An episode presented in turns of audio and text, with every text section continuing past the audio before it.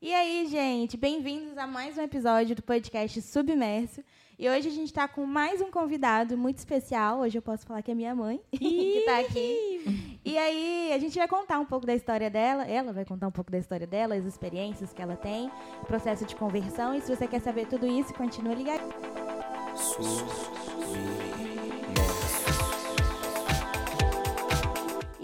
galera? Estamos aqui para mais um episódio. Antes de a gente começar apresentando nosso, a nossa convidada, vamos apresentar quem está aqui hoje. Oi, oi, gente. Carol. E aí, família, Filipinho na voz. Fala comigo, garotinho. Peterson na voz. Suena, mais uma vez. E eu aqui, Tainá, e eu vou conduzir. E aí, como eu disse, hoje a gente está com uma convidada, que é a minha mãe. é, e vou pedir para ela se apresentar agora para vocês. Olá, meu nome é Tânia, sou mãe da Tainá e da Tailane. e é isso. O que vocês querem saber? então, a gente está aqui para conhecer a sua história. O que, que você quer contar para gente? Que tem muita história, né? Bastante.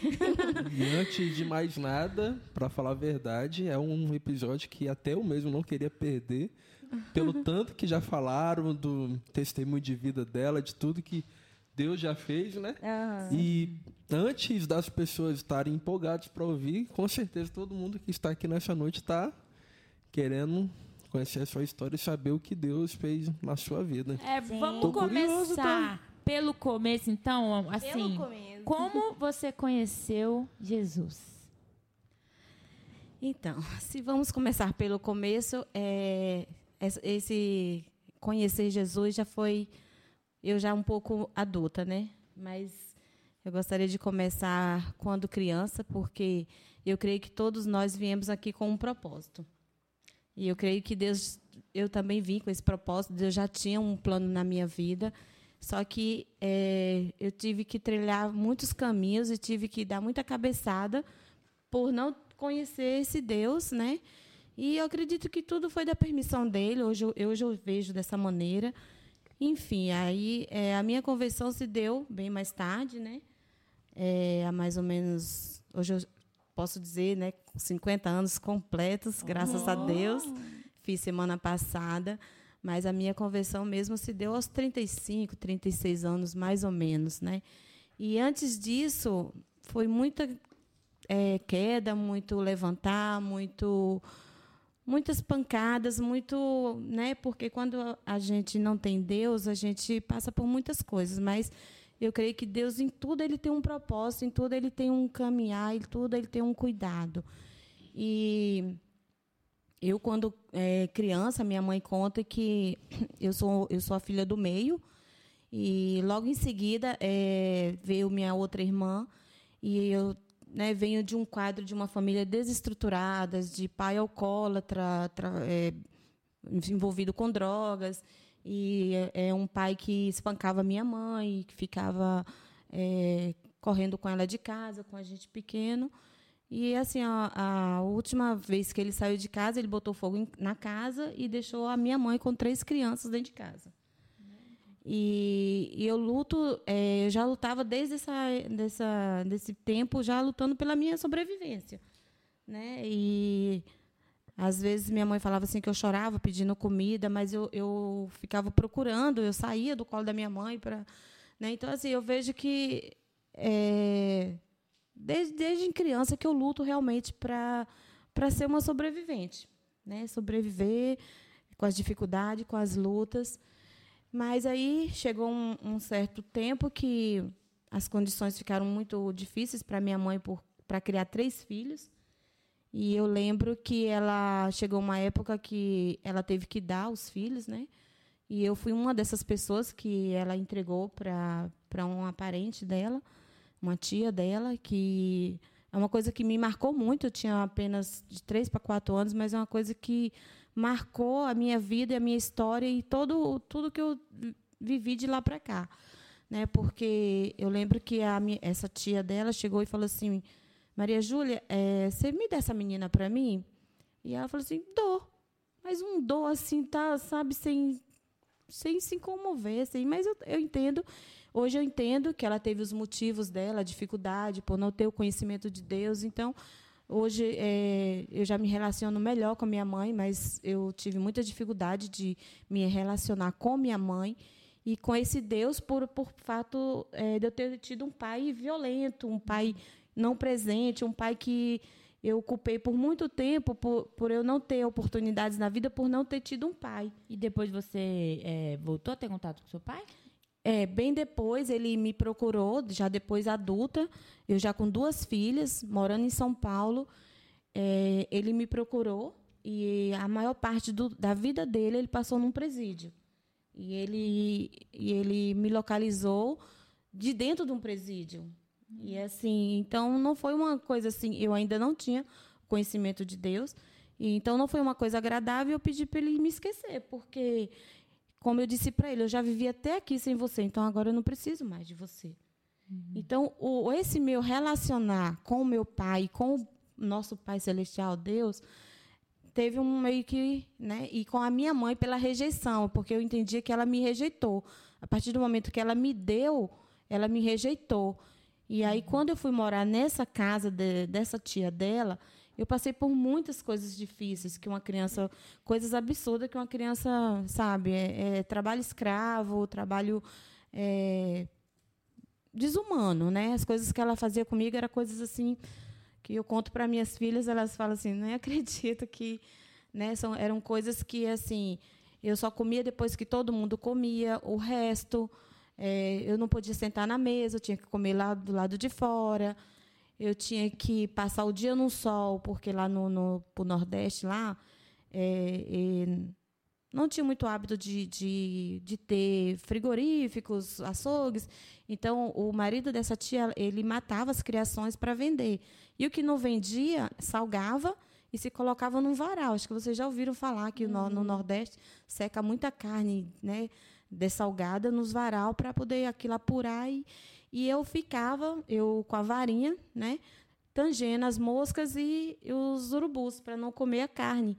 Então assim, era uma coisa muito desumana porque eu passava o dia inteiro debaixo de um sol escaldante do nordeste e eu não tinha chance nem de ir no banheiro. É, eu fazia as necessidades ali mesmo né quando eu tinha necessidade de fazer o xixi e tal fazia ali mesmo. E quando eles lembravam de me chamar para comer ou para beber água, tipo assim, eu já estava já né, naquele sol mas... escaldante, isso com 5, 6 anos. E, mas tinha outras crianças também morando com a sua tia? Outras para, é, é, ela, ela era mãe, porque já faleceu, era, uhum. tinha seis filhos, homens e uma moça, na época que eu era criança. Né? Hoje, claro, já estão todo mundo adulto, já ela já faleceu. Aí só com você que ela fazia, que ela sim, tratava desse jeito. Sim, eu era a escrava, eu tinha que lavar para esse pessoal todo, eu tinha que limpar, eu tinha que cozinhar, eu tinha que fazer tudo.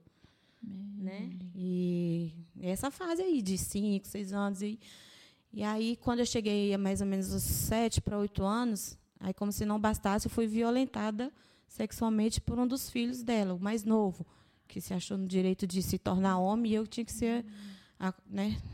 Ali fui o alvo ali. E eu me lembro que ela tinha saído, ele, eu tinha ficado em casa com ele, aí ele abusou de mim. Quando ela chegou, que me viu naquela situação, eu ainda apanhei por conta disso. Então, assim, eu levava surras, meu Deus, que eu, às vezes Sem eu nem, razão nenhuma. E eu nem entendia por que, que eu estava apanhando. Sim. Às vezes eu nem entendia.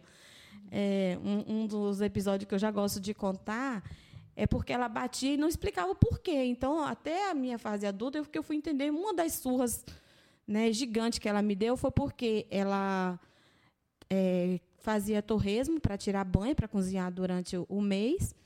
E aí ela, ela era costureira e ela disse assim, Tânia, eu vou entregar uma costura, você olha essa panela. E aí, né, deixou o tacho lá cheio de torresmo fritando. E aí, eu, pequena, não alcançava o fogão a lenha, então eu subia numas lajotas assim para poder alcançar fogão.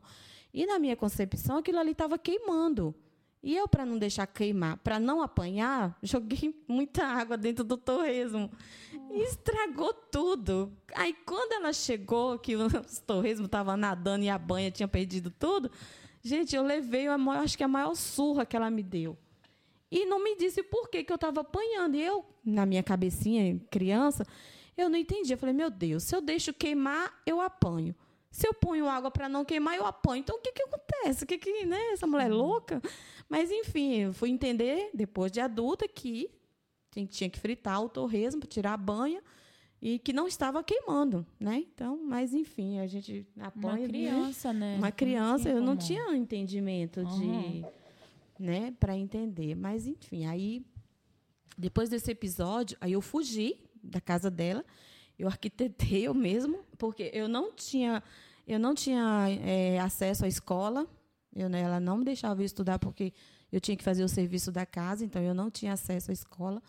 Duas vezes que minha mãe foi me visitar, ela disse, eu, ela não dava chance, essa tia, ela não dava chance de eu conversar com minha mãe o que, o que estava acontecendo. E acho que um pouco também minha mãe não queria saber, não sei. Não, vou, não estou aqui para julgar minha mãe, já perdoei. Mas ela falava assim: vá tomar banho que eu vou te levar. E aí minha tia me trancava no banheiro, minha tia fazia qualquer outra coisa para mim. E quando eu saía, minha mãe já tinha ido embora. E aí eu ficava assim, poxa, por que, que ela não, não forçou, não questionou, não, sei lá, né? Uhum. Mas, enfim. E aí eu, eu arquitetei a minha fuga da casa dessa tia. Eu ouvi uma conversa ela com o marido dela que a minha mãe estaria visitando a minha avó. E era cidade próxima, assim, questão de 20 quilômetros, mais ou menos, de onde a minha tia morava para onde a minha avó morava. E aí eu escutei, né? A ah, Maria Júlia vai vir visitar a mãe dela. E aí eu, né, eu falei assim, aí chegou a minha chance, né? E aí eu acordei muito cedo, é, peguei algumas roupinhas, algumas coisas, coloquei na sacola e fui para a rodoviária. Rodoviária, assim, uma agênciazinha, né? E como naquela época eu não tinha costume de pedir documento, aí eu vi um casal de velho, encostei ali e fiquei ali. Falei assim, quando eles entrarem, eu entro, as pessoas vão achar que eu estou com ele. Então, assim, desde muito nova eu já era muito assim. Ah, sagaz. Sagaz, e, ou sei lá, e, né? Então aí eu fiz isso. O casal estava lá, ele, quando eles entraram no ônibus, eu entrei junto, fiquei lá quietinha lá, fui, cheguei na casa da minha avó cidade pequena, todo mundo conhece todo mundo, eu já tinha ido lá uhum. também, conhecia. E aí encontrei minha mãe, minha mãe, o que, você está fazendo aqui? Aí foi quando eu tive a chance de contar para minha mãe o que eu passava na casa dessa tia, né? Uhum. E aí ela se comoveu, né? Foi, me abraçou e tal. E aí minha avó foi contra, falando que nada, você tem que. É porque no Nordeste a, a, a mentalidade das pessoas é, mais pobres é que quando tem um filho e um parente mais rico, de melhor condição, tem que levar aquele filho do mais pobre para servir de empregado. É, é, costume isso, é normal isso lá. E minha avó via dessa forma, que a, ah, é, a fulana lá vai dar um, um, estudo, vai dar uma situação melhor. Mentira, a gente, a gente é empregado nas casas dessas pessoas, a gente não tem oportunidade nenhuma. Eu vim estudar depois de muito, assim, depois que eu, minha mãe né, me resgatou da, dessa tia, foi que eu vim estudar, mas aí meus irmãos já estavam muito mais à frente e eu ficava bem atrasada porque não tive acesso a estudos, né? Mas eu sempre fui curiosa. Apesar de tudo, eu era muito curiosa e, e, sofria muito bullying. Hoje é bullying, mas naquela época assim a gente sofria essas coisas aí, mas a gente não, não tinha esse, esse amparo, assim, amparo, jeito, né? é o esse entendimento, esse entendimento, né? é. Então assim, eu era muito atrasada, eu era mais velha da turma, então eu demorava, tinha mais dificuldade para aprender e tal. Mas assim, a partir do momento que eu comecei a entender as letras e, e juntar e formar e aprender a ler, eu sempre fui muito curiosa. Então eu começava a ler tudo que caía na minha mão sabe era era assim eu devorava então assim eu aprendi muito com as leituras é tanto que eu tive minhas filhas, eu incentivava muito a leitura, porque a, a leitura ela te abre, né? E, eu, eu viajava nas leituras, eu podia ir para lugares que, assim, eu não, não poderia ir se não fosse pela leitura. E aí foi, fui crescendo, aí outra vez, outra vez, o irmão da minha mãe foi lá, a esposa estava grávida, ah, Deixa eu levar a Tânia para morar com a gente, para cuidar da, da mulher que vai ter o neném lá. E aí vai a Tânia de novo, servir de empregada na casa do parente, que, não, mas ele vai deixar ela estudar, vai dar oportunidade, vai dar emprego. Aí eu já tinha meus 14 para 15 anos. E aí vai a Tânia de novo para casa de outro parente e outra vez abusada também, né? Por esse parente que é uma, a, a gente vê sempre como pessoas que vai te acolher, que vai te amparar, que vai é um parente e era um parente ainda muito mais próximo, né? Então você não nem imagina que Esperava, não né? espera e aí vai Tânia de novo passar por outro abuso e tá bom. Aí só que esse eu guardei porque eu falei assim, se eu falar um negócio desse ninguém vai acreditar. E a maioria das pessoas, infelizmente, é, é, fazem isso, porque a gente se acha culpada, a gente se acha suja, a gente se acha inferior, a gente se acha tudo. A gente, quando passa por uma violência, eu não desejo isso para ninguém. Só quem sabe quem já passou, mas a gente é uma coisa que mexe muito com a vida da gente, com a cabeça da gente. E tem que ter muita estrutura. tem que ter muita estrutura e para suportar, e ainda mais quando vem de parentes, pessoas próximas Família, que né? É, que tá ali para te acolher e, e não fazem. Mas aí é, também fugi da casa desse, desse parente, também dei um jeito de não ficar mais lá. Inventei lá umas desculpas lá e voltei para casa da minha mãe. Minha mãe é, tinha um bar, minha mãe sempre foi. arrumou o jeito dela viver a vida dela da maneira que ela sabia que, né, que ela aprendeu, que era ter bar e, e vender bebida e e aí ela se envolvia com os, com os clientes, com os, né, as pessoas ali. E eu fui criada nesse ambiente de, de, de alcoolismo, né? Agora não mais pelo meu pai, sim pela minha mãe, que bebia junto, que às vezes ficava com um e com o outro, e eu já ficando mocinha, e a minha irmã também.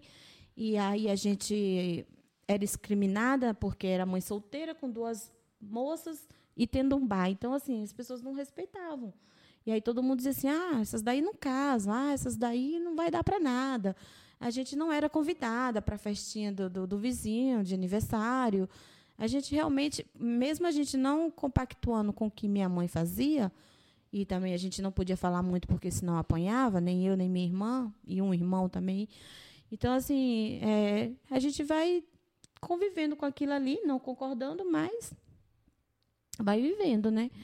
E aí eu comecei a procurar emprego, a ter minha vida e fui trabalhar e ajudava minha mãe e tal. E aí foi quando eu, conheci o pai das meninas, né, da Tailane e da Tainá, e meio que eu forcei um casamento é, porque para sair da situação, para fugir do que eu vivia, daquele ambiente, porque eu, eu invejava as, as famílias, as famílias se reunindo nos domingos.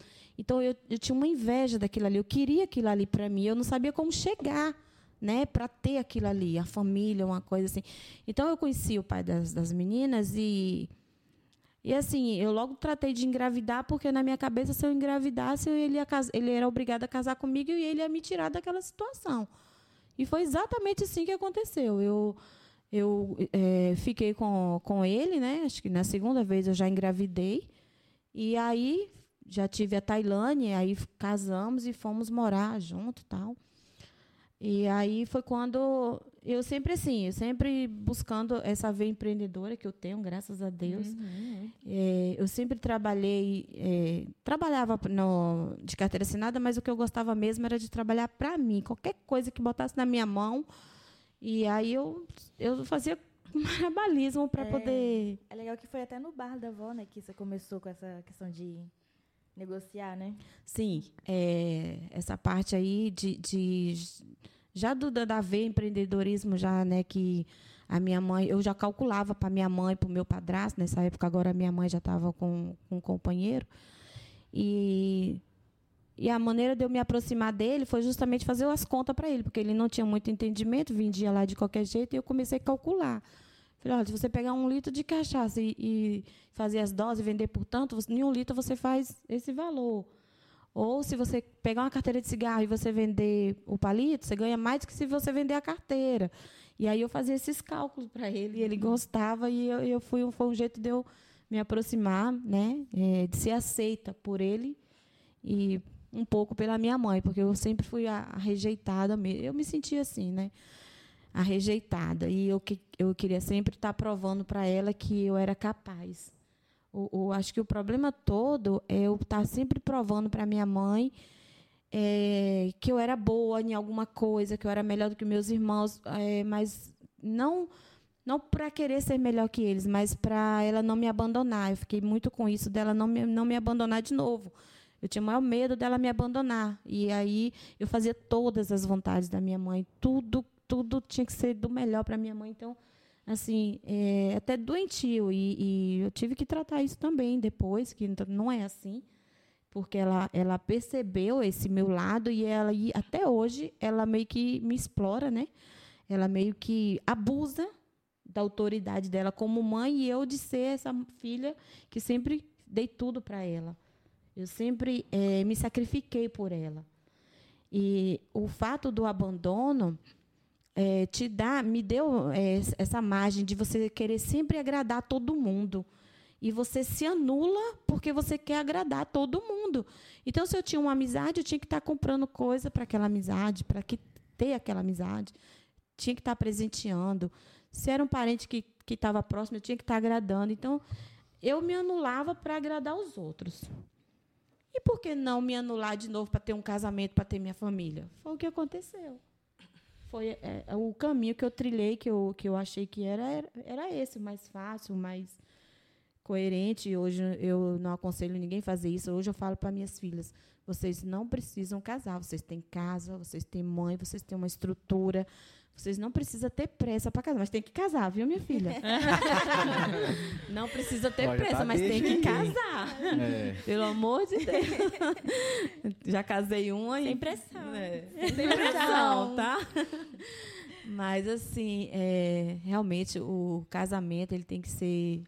Né, é, ter, ser buscado com paciência, com, com, as, com não por atropelar as coisas como eu fiz, né? Uhum. Eu, eu atropelei todas todas as, as normas aí que tinha que eu Os acho passos. que eu, é, acho que eu atropelei.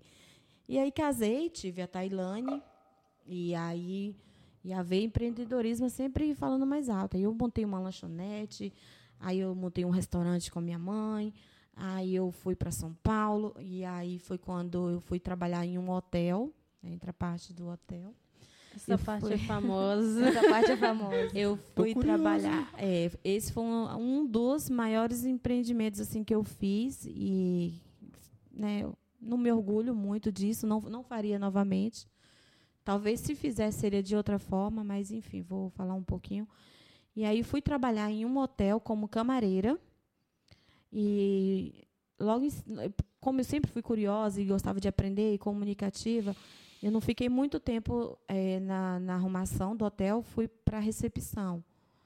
E aí, da recepção, novamente, eu, eu me destaquei, eu gostava muito de conversar e aprender e tomar decisões e tal. E aí já fui meio que um, para uma gerência. A dona já entregava o hotel na minha mão e eu administrava. Mas você já não estava mais com, seu, com o pai das meninas? Não, sim, ainda casada. Ah, ainda estava com ele? Sim, ainda ah, casada.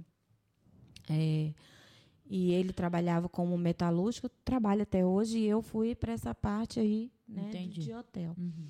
E aí foi onde eu aprendi tudo, né, de hotel e tal, e, e, eu tinha muito conhecimento e amizade com os hóspedes.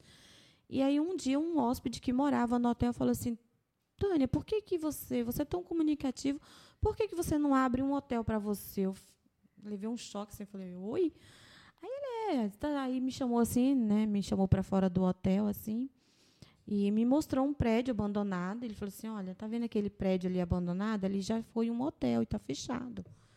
Né? A, a, antiga proprietária se envolveu com coisas erradas e aí. Mas aqui a localização, a, lá em Araraquara, os hotéis é tudo próximo um do outro. Né? Fica meio que é no centro, mas tudo muito próximo ali.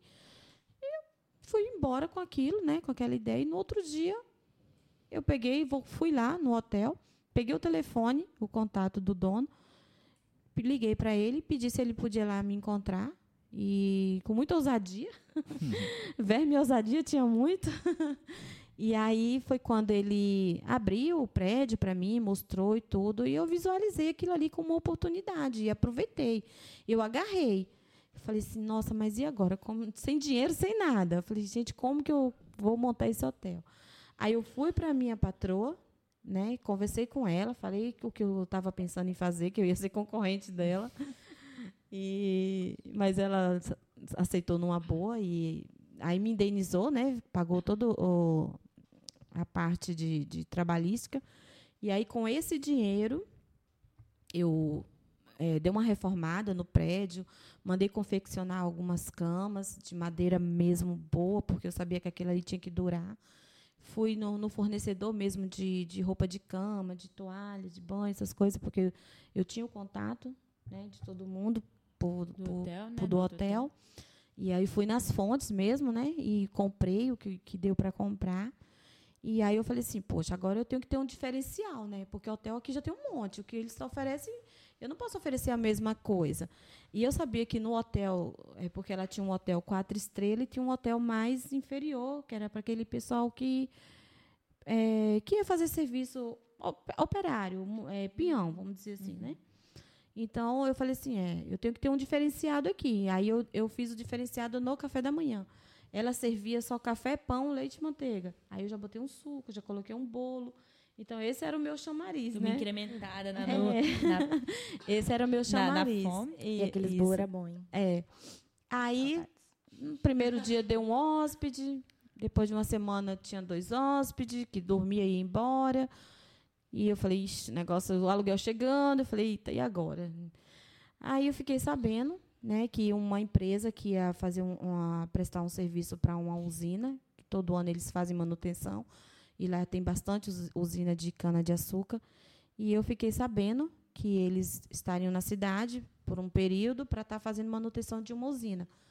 Peguei o contato do, do encarregado, liguei, me identifiquei e falei com ele que eu, eu, estava montando um hotel e que eu gostaria muito que ele fosse lá conhecer e me desse oportunidade. Ele foi.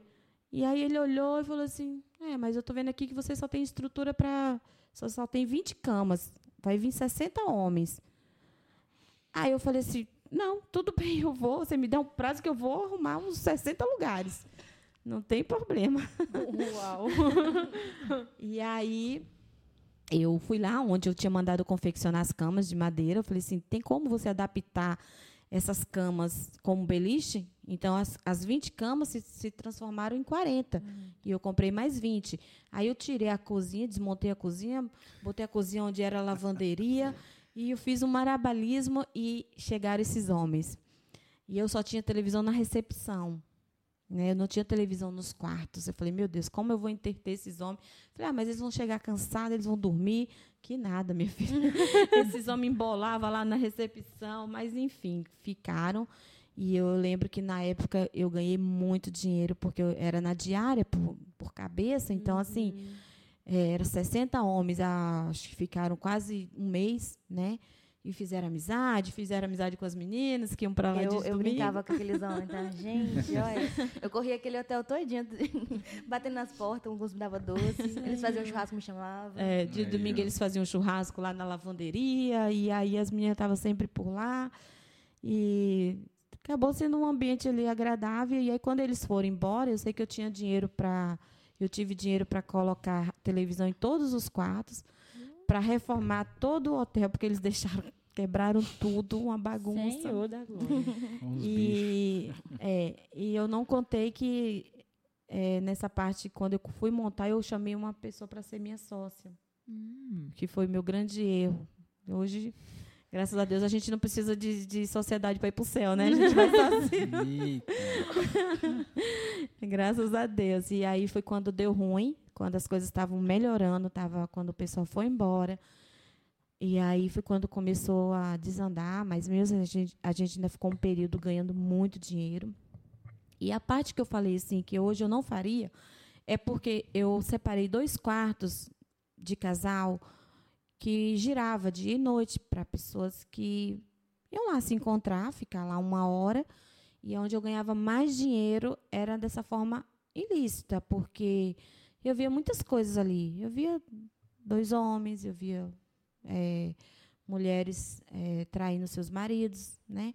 Eu via moças indo para lá ficar com, com homens e perder sua virgindade. Então, assim, era um dinheiro sujo.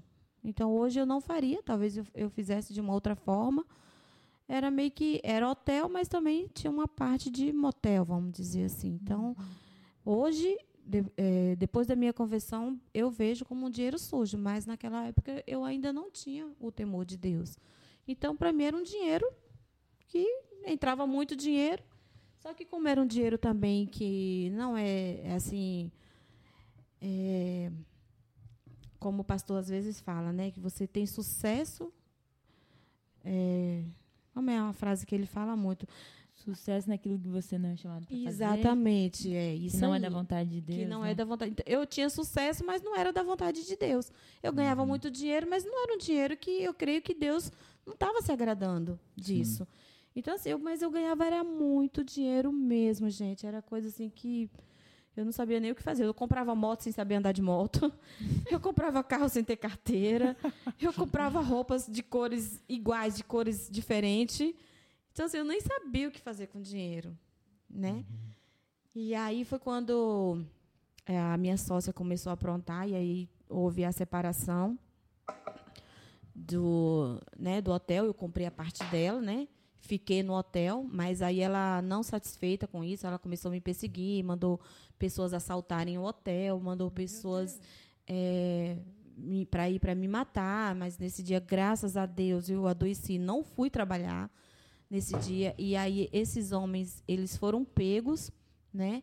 E eles estavam ali por, em volta ali, e aí o, o, o rapaz, o que toma conta é o vigilante, o, o porteiro da noite, porteiro. é o porteiro da noite descreveu eles, né, para os policiais e os policiais deram uma, uma varredura e acharam e eles confessaram né, quem tinha sido o mandante e o porquê que eles tinham ido lá, porque eles não levaram dessa vez, é, da primeira vez levaram o dinheiro e dessa vez falaram que não, que estavam procurando justamente a dona, uma baixinha, assim, deram a descrição e foi difícil convencer que eu não estaria ali. Graças a Deus, nesse dia eu, eu passei mal e não fui trabalhar. E aí foi, né, foi confessado, só que não tinha provas, né? Eles não uhum. tinham como. Ela alegou e eles não tinham como provar e ficou dito pelo não dito. E aí chegou uma situação que eu falei assim, não dá para viver aqui mais, não dá, eu tenho que ir embora. E mas acho que tudo já era já propósito de Deus, Deus trabalhando, Deus cuidando, Deus. E aí onde eu creio que Deus já estava já formando o caminho para a minha conversão. Tinha um hóspede nesse hotel que ele é daqui, capixaba, e ele ficava, ele prestava serviço para essas usinas, trabalhava é, fazendo é, reparos para a usina. E ele começou a falar do Espírito Santo. Até então, eu nem, meu Deus, sei lá que onde é Espírito Santo. e ele começou a falar do Espírito Santo, que aqui era bom, de oportunidade e tal, porque que eu não viria embora para cá. Eu cheguei a comentar que eu estava vendendo o hotel, que eu precisaria sair dali. E aí, nesse meio tempo, foi quando também o, o pai das meninas, a gente começou a se desentender, ele não me apoiou, né? É, quando a minha sócia né, começou a discussão lá comigo, começou a ter os atritos, ele não me apoiou, por isso gerou uma discussão e gerou também é, ele querer sair de casa. Eu falei, tá bom, você quer sair, não vou te impedir. E aí surgiu nesse meio tempo aí um divórcio, né? E aí com esse divórcio a gente teve que vender, eu tive que vender o hotel, é, pagar as contas, fechar a empresa, indenizar os funcionários, tive que fechar o hotel. E aí foi quando ele, esse, essa pessoa, esse hóspede que morava lá, que é daqui, os pais dele moram aqui, e ele começou a falar daqui, né? E ele estava vindo de, estava é, vindo para cá de férias. Ele falou: por que, que você não vai comigo? Você conhece e tal. E eu já tinha, assim, é, praticamente já tinha vendido, até já tinha acertado, eu tinha que só entregar. Eu falei: ah, tá bom, né? Beleza. Aí peguei o dinheiro que me sobrou é, e o carro que eu fiquei, que eu fiquei com uma van de 12 lugares. E eu falei assim: deixei minhas filhas com minha mãe e eu falei assim, eu vou lá. Só que eu não vou dar viagem perdida, né? Esse dinheiro que eu tenho, eu posso multiplicar ele. Porque ele uhum. falou assim, da, da panha de café, das pessoas que vinham para cá para apanhar o café. E, e, era uma oportunidade de eu vender alguma coisa. Eu falei, vou vender roupa, né? Vou encher o carro de confecção, tirei os bancos do meio, deixei só os da frente e os do fundo. Passei na, na, na 25 ali de, de, ma- de 25 lá em São Paulo, Brás. do Brás. Comprei um monte de roupa, um monte de, de calça jeans, jaqueta, tudo que eu vi lá assim, que, que dava para vender, eu comprei e vim para cá.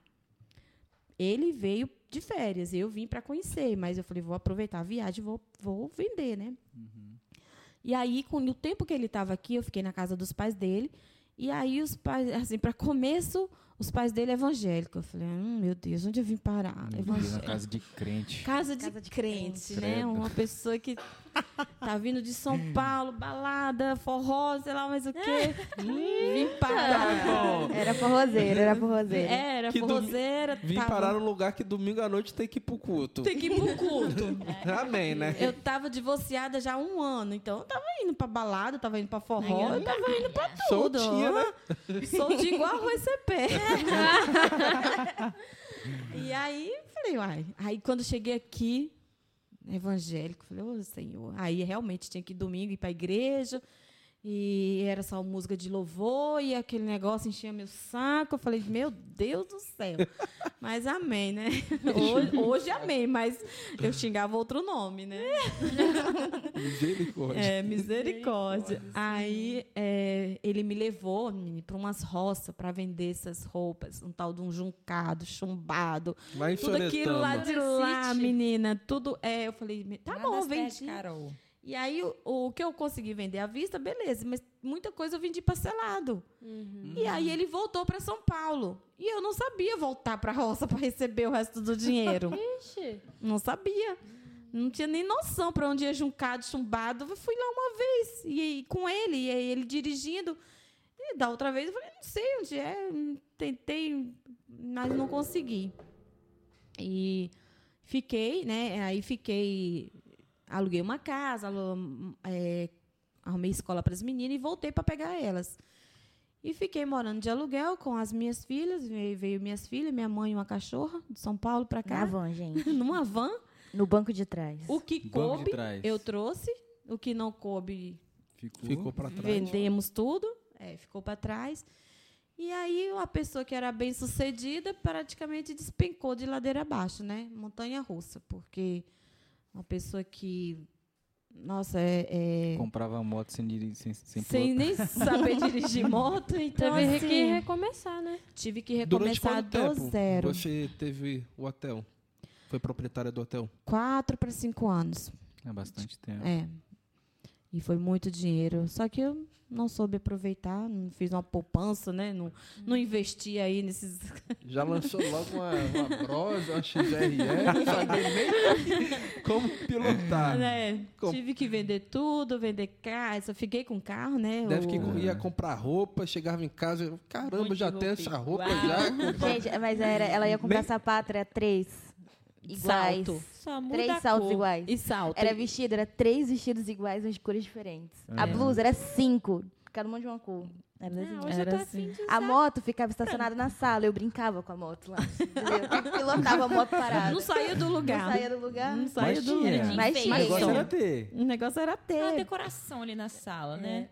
Eu ostentava muito, gente. Eu ostentava muito. E pelo fato de. É, ah, eu, nossa, né, muito vaidosa, salão toda semana. Gente, eu tinha que arrumar um jeito de gastar esse dinheiro todo. Tinha que gastar. E aí as meninas era pizza quase todos os dias, era pizza, era. era Tainá. Tainá estudava em escola eh, particular, fazia aula de natação, né? Atleta na época. Eu É era assim, bailarina. Bailarina. Era é, bailarina. A Tailane, que era natação. Então, sim, eu tinha que arrumar um jeito de gastar aquele dinheiro todo. Mas não agradava a Deus, né? E aí foi Uhum. quando eu vendi, e aí aconteceu tudo isso. E aí eh, voltei para pegar minhas filhas. Quando, quando eu vou, retornei, eu tinha eh, uma van de 12 lugares. E não tinha mais nada. Não tinha emprego, não tinha como voltar para receber a roupa, já tinha tomado um prejuízo gigante. E aí eu falei assim, bom, a realidade é essa. Tinha dia que tinha comida, tinha dia que não tinha. Tinha dia que eu tinha que dividir um ovo para para minhas duas filhas e falar assim, ó, é isso aqui, é o que temos para hoje. E estamos juntos e é isso. O importante é que a gente está junto. O pai delas, mês mandava pensão, outro mês, dois, três meses sem mandar. E aí eu falei assim, e agora? Eu fiquei com essa van, aí achei até um meio de alugar ela para levar as pessoas para trabalhar na, na, Petrobras, mas eu não tinha motorista. Eu dirigia a van, mas não tinha carteira. não tinha habilitação. Então, assim, nada favorável, né? Uhum. Nada assim.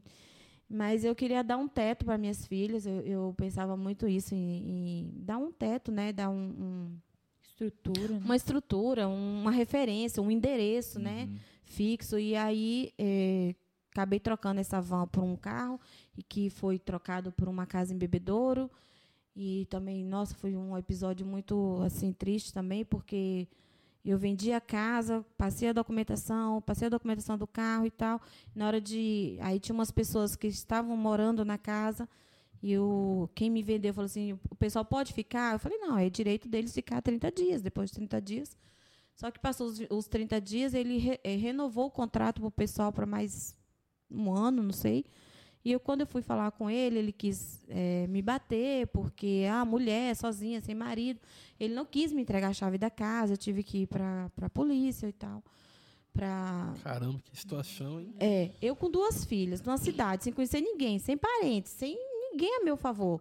Uhum. Sabe? E aí é, me vi nessa situação. Ele falou: ah, vou te dar a casa agora e você fica lá pagando aluguel. E aí eu fui para na delegacia, fiz um boletim de ocorrência, o delegado me orientou, me chamou, me, me apresentou um advogado e, eu, e aí foi quando eu consegui. Mas eu fiquei com medo porque o cara disse que era meio que barra pesada lá e eu fiquei com medo de ir morar na minha casa com minhas duas filhas no lugar daquele que, né? Que assim que as pessoas falavam muito mal assim, né, dele, que podia fazer alguma coisa, então eu fiquei com medo. Aí eu aluguei minha casa em Bebedouro, continuei pagando o aluguel aqui e criando minhas filhas ali. E aí foi quando veio a do Coco, fui trabalhar na do Coco. E aí caí no, de novo no meio de um monte de crente. A, crente do, a do Coco era. Rapaz, esses crentes eu, tudo quanto é lugar. Eu falei, não, e a cidade do Espírito Santo é muito é muito de evangélicos, né? Uhum. A cidade Eita em si glória. já é. é o nome já. É. Né? Eu não sei Espírito se. Santo, né, talvez. É, é, é, eu acho que Deus já é preparando. Eu acho, não, tenho certeza que Deus já conduzindo, já me encaminhando. Mas eu, no momento ali eu ainda tinha muita raiva de, de, de, de evangélico. De... Uhum. E aí, na, na fábrica, as mulheres tudo evangélico. Eu falei, ai meu Deus, todo mundo que vinha trabalhar do meu lado era evangélico, da você frente queria, era evangélico. Você querendo umas amigas para poder te apresentar a cidade, né? Para ir chamar então, forró. Pro forró chamando não, culto. chamar pro culto. E eu falei, ai, Jesus.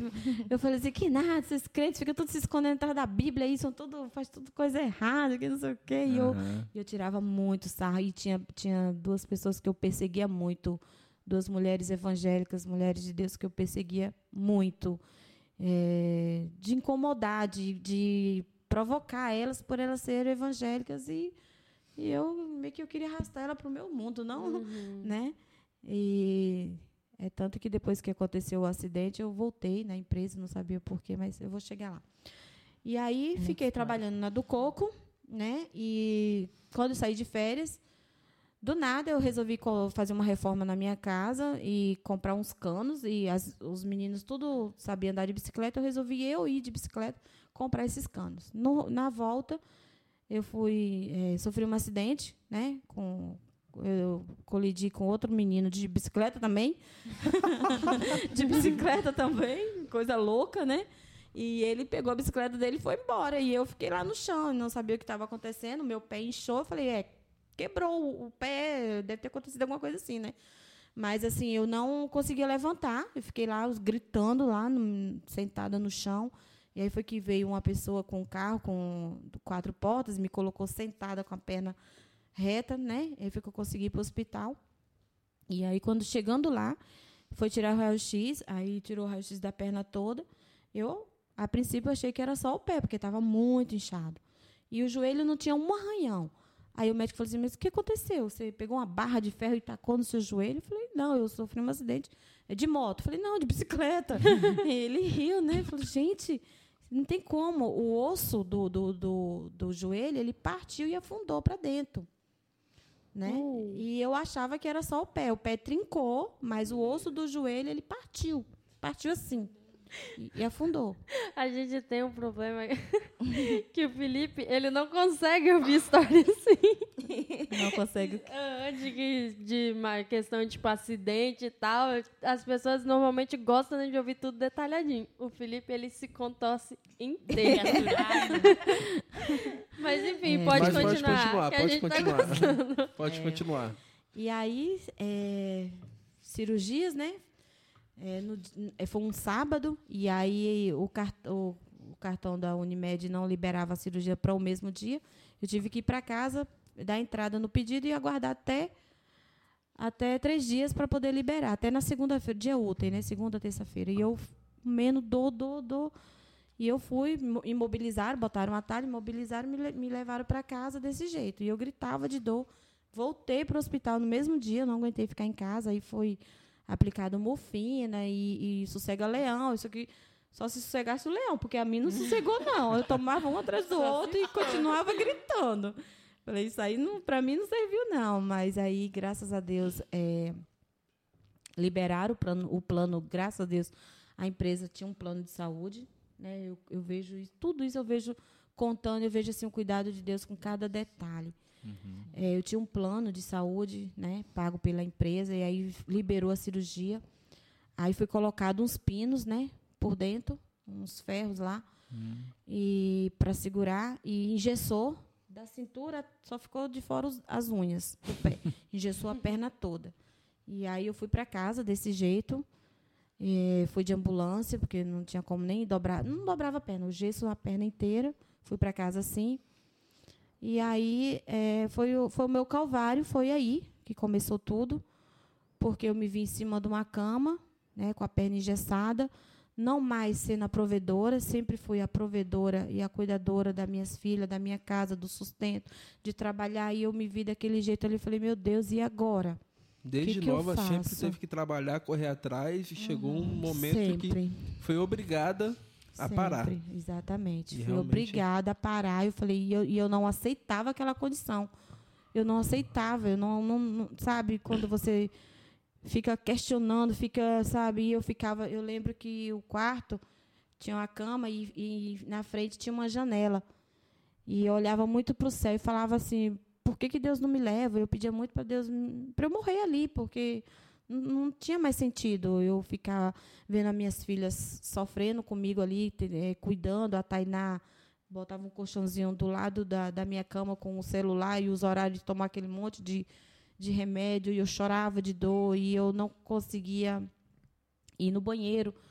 E eu fazia tudo, as necessidades ali na cama, e abaixo de Deus, a Tainá foi a enfermeira que cuidou de mim. é uma enfermeira que Deus preparou desde lá, né, Tainá, que, que Deus preparou a Tainá para cuidar. Ela me dava banho na cama, lencinho umedecido de neném, né? me dava banho e foi muito difícil. A Tailane eh, fazendo faculdade e, e era menor aprendiz também. E aí Tainá, Tailane nessa correria, fazendo uma faculdade difícil e ela virava as noites estudando e, enfim, a gente ali tentando se adaptar na situação. E aí foi indo, fiz uma cirurgia, fiz duas. E, por fim, eu fiz cinco cirurgias nesse joelho. Fiquei quase três anos usando moletas, né, duas moletas, porque os, os parafusos que tinham colocado, o meu organismo não aceitou e começou a expulsar. E aí começou a ter um quadro de inflamação, e, mas só que não podia tirar. Enquanto não, não calcificasse, não podia tirar, só podia tirar depois de um ano. É, durante esse ano eu tive que sofrer porque é, não podia nem fazer ressonância para saber o que, que, É, que mais estava acontecendo, porque tinha os parafusos, então não podia fazer ressonância. Eu não conseguia ficar em pé, eu não conseguia fazer nada. Né? O, a passado o tempo de um mês, tirou o gesso e eu não conseguia firmar, ficar em pé. E os médicos não entendiam por que, que eu não conseguia. E não podia fazer uma ressonância, que é um exame mais detalhado, para realmente ver o que estava acontecendo por dentro, só depois que tirasse os parafusos. E eu fiquei um ano esperando tirar esses benditos parafusos. E aí, mas mesmo assim, gente, vocês pensam que eu deixava de beber, de tomar cervejinha, de ir pro bar? Eu ia. Bicho doido. Eu ia, botava as duas moletinhas, chegava lá no bar, esticava Imagina a a perna cena. na moleta e tomava cerveja. E, eu, e para chegar em casa, tinha um batente que eu tive um, tinha mais ou menos uns 40, 50 centímetros. E eu tinha que pular de moleta naquele batente para poder entrar dentro de casa e bebendo. Meu Deus. Então, assim, eu falei, é. Mas aí, vamos lá. A parte que mais dolorosa foi isso. Aí tirou os parafusos. Aí, quando fez a primeira ressonância, aí tinha estourado todo o menisco. Aí foi tirado o menisco, né? Tirou a maior parte, uns 60% do menisco. Aí falou, não, agora você vai andar. Agora você vai conseguir. Aí, vamos fazer fisioterapia. Fisioterapia. E eu não conseguia tirar aquelas muletas. Eu, eu não conseguia ficar em pé, eu não conseguia andar. Aí vamos de novo fazer outra ressonância. Aí fez outra ressonância. Ah, agora é os ligamentos e, e a cartilagem, né? Você estourou toda a cartilagem. Ele mostrou assim, na hora que estava fazendo a cirurgia, tinha mais ou menos uns 10 médicos na sala, né? Vendo como que, como que numa queda de bicicleta fez tudo aquilo. Aquele estrago. Então, eu, eu lembro que eu estava sedada, mas eu via é como se fosse esse quadro branco, mas todo picado de.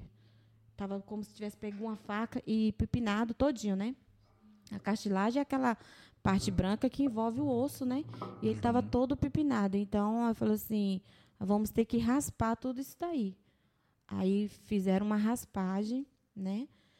E aí falou assim: agora vamos ver o que que, né? Como é que você vai reagir com, com as fisioterapias, como é que você vai reagir? Tá bom. E aí fui para casa e aí não conseguia, não conseguia, não conseguia. E aí é, eu lembro que numa dessas andando pelo quintal para tomar um sol e tal, veio duas irmãs, é, duas evangélicas, testemunhas de Jeová. Eu gosto de citar porque tem uma, uma, uma situação. E aí elas falaram assim: o que aconteceu com você? Eu falei, ah, eu tava. Eu era rebelde. eu era rebelde. Eu dava umas respostas assim, A resposta bem. na ponta da língua, né? É, a resposta. E eram umas respostas.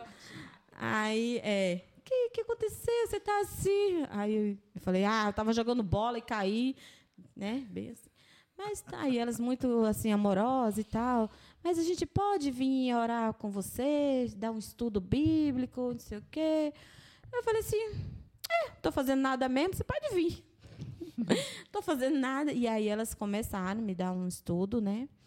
E eu ficava ali ouvindo, tirando sarro e tava nem aí. E aí é, eu também tive a companhia de uma amiga que trabalhava comigo na do Coco, que hoje vocês conhecem, que é a Geisa, que, que toca no louvor. A Geisa me acompanhou desde o começo e ela ia com a mãe dela, né? Sempre ali querendo falar de Deus para mim. Eu, ai, Geisa, pelo amor de Deus, né? Para. Para. E aí a mãe dela teve um dia que falou assim: Tânia, eu olho para você, eu vejo uma pessoa de Deus. Eu falei: hum? Eu vejo você pregando, falando. Eu falei: ah, pelo amor de Deus, gente, para. E aí é, ela, elas é, me ofereceram uma célula, para participar de uma célula. E eu falei assim, gente, só se vocês vierem aqui, porque eu não posso sair, né? Eu não tinha como. Eu ia pro bar, mas eu não podia ir pra célula. Não tem como sair de casa, não tem gente. como sair de casa, né? E aí, não, a gente vem, pode deixar, a gente vem. Aí eu falei, tá bom. Aí de tarde, duas vezes na semana, tinha as testemunhas de Jeová. Eu muito achando que era muito católica. E aí, às vezes, tinha célula na minha casa. E tudo que eles falavam, eu ia lá na minha Bíblia católica ver se realmente o que eles estão falando era verdade. Né? Não tinha nada para fazer mesmo, então eu ia lá comparar as coisas. Mas já era Deus trabalhando já na minha vida, Foi a graças que eu a comecei Deus. também pra igreja, né? Aí Tainá começou a ir para a igreja. Eu falei, ai, Jesus, uma filha crente, não, pelo amor de Deus. Comecei a Já frequentar não uma célula né? também. É, eu falei, qualquer coisa, Deus, menos uma filha crente. Eu não vou aceitar uma filha crente dentro de casa. Gente. Tá, Eu ia pro- É, gente, eu ia pro- pedindo pra Deus, ó Deus, não me dá uma filha crente não, hein? Você pedindo pra Deus, Meu Deus. fazendo totalmente ao contrário, né? É, era engraçado que eu ia pro culto no domingo e ela sempre falava assim: quero você oito horas em casa. E o culto começava às sete e meia, né? E aí de mim se eu não chegasse oito horas em casa. Uma vez ela inventou de ir para um, um Teatro. teatro com esse pessoal e esse pessoal não chegava, deu 11, deu meia-noite e essa Tainá não chegava e eu tava só o veneno, só o ódio. e aí que eu tive mais ódio ainda de crente. Eu falei, que esse crente é esse que chega, uma moça chega em casa tal horário, não tem condição, não sei o quê. Mas enfim, né? Esse pessoal que... é nós agora, tá, gente? É. Aí se fosse na vigília já Somos era nós. naquela época, é, né? Não, naquela época não podia ter vigília. Podia não. na vigília, não. Era mal, mal a célula. Mal, mal a célula. Tinha horário pra chegar. Eu falava assim, Tainá, eu vou comer seu fígado. Acho que eu já comi o fígado da Tainá um monte de vezes. Várias vezes, nem tenho mais. eu vou comer seu fígado, Tainá. E tudo o que eu não quero na minha vida é uma filha crente. É só o que me falta uma filha crente dentro de casa. E eu lá bem já convertida já. Né? e aí é, foi feita uma cirurgia, foi feita a segunda, foi feita a terceira, a quarta e tal. Chegou na quinta e, e, e, e a célula me acompanhando e o pessoal também me acompanhando. Chegou na quinta vez que eu é, a cirurgia lá e aí doutor Paulo falou assim, Tânia, eu não sei mais o que fazer com você. Você não está num, num jeito que é, se você andar, você não vai poder correr, você não vai poder usar salto, você não vai poder dançar. E eu falei, meu Deus. E ele foi falando e eu fui diminuindo, né? Eu falei, meu Deus do céu. Eu gostava de dançar pra caramba. Gostava muito de um forró do, do risca-faca lá. Do... Ei, bailão do piscinate. Do bailão do piscinate. Misericórdia. E eu falei, meu Deus. Aí ele falou, ai, Tânia, você não tem mais menisco, não tem mais cartilagem. E rompeu esse osso aí, né? Calcificou e você não vai ter vida normal. Você vai, pode ser que você ande, mas pode ser que sua perna venha encurtar e e você vai ter muitos problemas aí, mas vamos ver, né? Vamos tratar, vamos cuidar. E eu na célula. Aí, quando foi na última ressonância que eu fiz, ele falou: realmente, Tânia, é, você não tem mais nada de cartilagem, você, eu não sei mais o que fazer com você. É, eu que eu, o, o, que eu podia fazer aqui, eu já fiz. Eu sei que tem um, uma, uma medicina que está avançando lá em São Paulo, que eles estão reconstituindo lá dentro de, não sei, é, experiências, né, de estar de, uhum. de tá fazendo. Mas isso era muito caro. Só os jogadores de futebol, esse pessoal que quando rompe assim, consegue uhum. fazer esse tipo de tratamento. E aí eu coloquei isso na célula, né? Eu falei assim, olha, eu preciso ir para São Paulo, porque lá o recurso que tem é lá e tal. E aí foi quando a igreja, a igreja me abraçou. Falou, não, a gente vai dar todo o apoio, vai, vai procurar é, lugar para você ficar. E aí assim fizeram a célula, né? É, já como já estava tudo já programado para ir para São Paulo, para tentar um, fazer um, uma experiência lá. E aí já tinha os médicos, já tinha pessoas que já iam me receber, gente que ia ficar comigo, já estava tudo certo. Eu estava só reunindo a documentação para levar. E aí foi quando o médico pediu uma última ressonância e para poder já levar já, né, uma bem recente. Aí eu fiz. E aí quando ele pegou as ressonâncias na mão, a, a que eu tinha feito e a, as anteriores, ele falava assim: "Eu não sei o que aconteceu. Você, você fez alguma coisa de diferente?" Eu falei: "Não." Ele falou assim: é, a, a, a sua cartilagem ela está assim voltando finamente, mas está voltando. Você tem chance de recuperar. E eu não sei o que está acontecendo. Foi um milagre aqui. Você está em uma igreja, continua, porque. E aí eu só voltei dar pulos, ah, né? Aí ela falou assim: eu sou crente.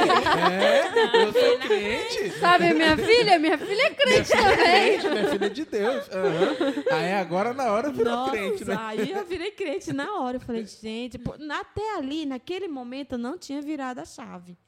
Não tinha, uhum. eu estava realmente é, debochando, né, é, criando situações constrangedoras na célula, na, com o pessoal da, da Testemunha de Jeová, não, querendo aceitar. E aí, quando ele falou isso, que, que ele não sabia o que tinha acontecido, mas tinha estava vendo um milagre ali, ele não usou a palavra milagre, mas ele falou assim, algo extraordinário está acontecendo aqui. Se você está indo em alguma igreja, continua, porque está surtindo efeito. E aí, quando ele me falou isso, eu só faltei vir andando de, de daqui da Unimed e lá em Bebedouro andando, é. de, tão, de tão feliz que eu estava. Né? E aí, quando eu cheguei em casa, e era justamente no dia que eu ia ter a visita das testemunhas de Jeová. Por isso que eu, eu citei. E aí eu estava assim, naquela euforia, né? Acabado de chegar do, do, do, do, do hospital e o médico tinha falado que estava tudo bem, que eu ia recuperar, que eu não precisava nem ir para São Paulo, que era só tomar a medicação por um bom tempo, que é aquela medicação né, que eu, que eu uhum. tomava bastante cara, que ia, ia me ajudar a. Ia, não ia totalmente regenerar, uhum. mas estava criando uma fina camada ali que daria para que assim, eu já estava desenganada. Ele, ele já já estava jogando a toalha, dizendo assim: você vai andar, mas vai andar mancando, vai andar né, com dificuldade. Falei, tá bom. E foi quando ele falou que eu ia ter que não usar salto, não correr. Hoje eu ainda não corro, tá, gente? Mas eu ando, não, não, não manco, graças a Deus. Graças a Deus. Mas, assim, não danço forró, graças a Deus. E aí eu, é, eu fui para casa e eu estava naquela euforia da, da, boa notícia. E quando a, o pessoal chegou para me dar o estudo, que eu contei, né? Você, você quer contar, coisas boas você quer contar. Então eu contei com aquela euforia. E aí eles me jogaram um balde de água fria. Eu falei assim, olharam para minha cara, eles não ficaram, as mulheres não ficaram felizes. Elas ficaram olhando assim para minha cara como que diz: "Quem é você? Você acha que você?" Elas falaram desse jeito. "Você acha que você é melhor do que os outros? Você acha que só você que sofre nesse mundo?" por que, que Deus ia curar você e não curar toda a humanidade? Hum? Aí eu falei assim, não sei, mas eu sei que Deus me curou. Eu não sei se, se eu sou merecedora, se eu não sou, se eu sou melhor do que os outros, né? Mas eu sei que Deus me curou. E eu, a partir de hoje vocês não precisam vir na minha casa mais. Aí elas ficaram meio assim, aí, e à noite ia ter célula. E aí é, a, a, minha líder, ela não pegou a carta nesse dia. E aí ela disse que não teve tempo, não sei por qual motivo. E aí ela pegou um estudo que ela já tinha dado, né, que tinha várias passagens na Bíblia. Então assim, eu fui para a célula ainda na euforia, né, ainda na euforia e contei o que tinha acontecido. É, falei que eu não precisava mais ir para São Paulo, então agradeci, né, o pessoal da célula. E aí já passou o tempo, gente? Eu estou falando demais? Hum, não, não, não. e aí, na célula, é, ela começou a caminhar na Bíblia, né? E lia um texto, explicava, lia outro. Então, tudo assim que eu vi que era para mim.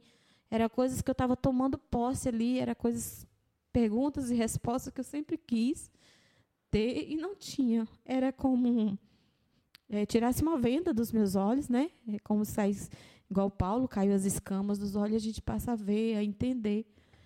E aí, naquela noite, ela fez a pergunta e eu aceitei. Naquela noite, eu me converti. Amém. E... Glória a Deus.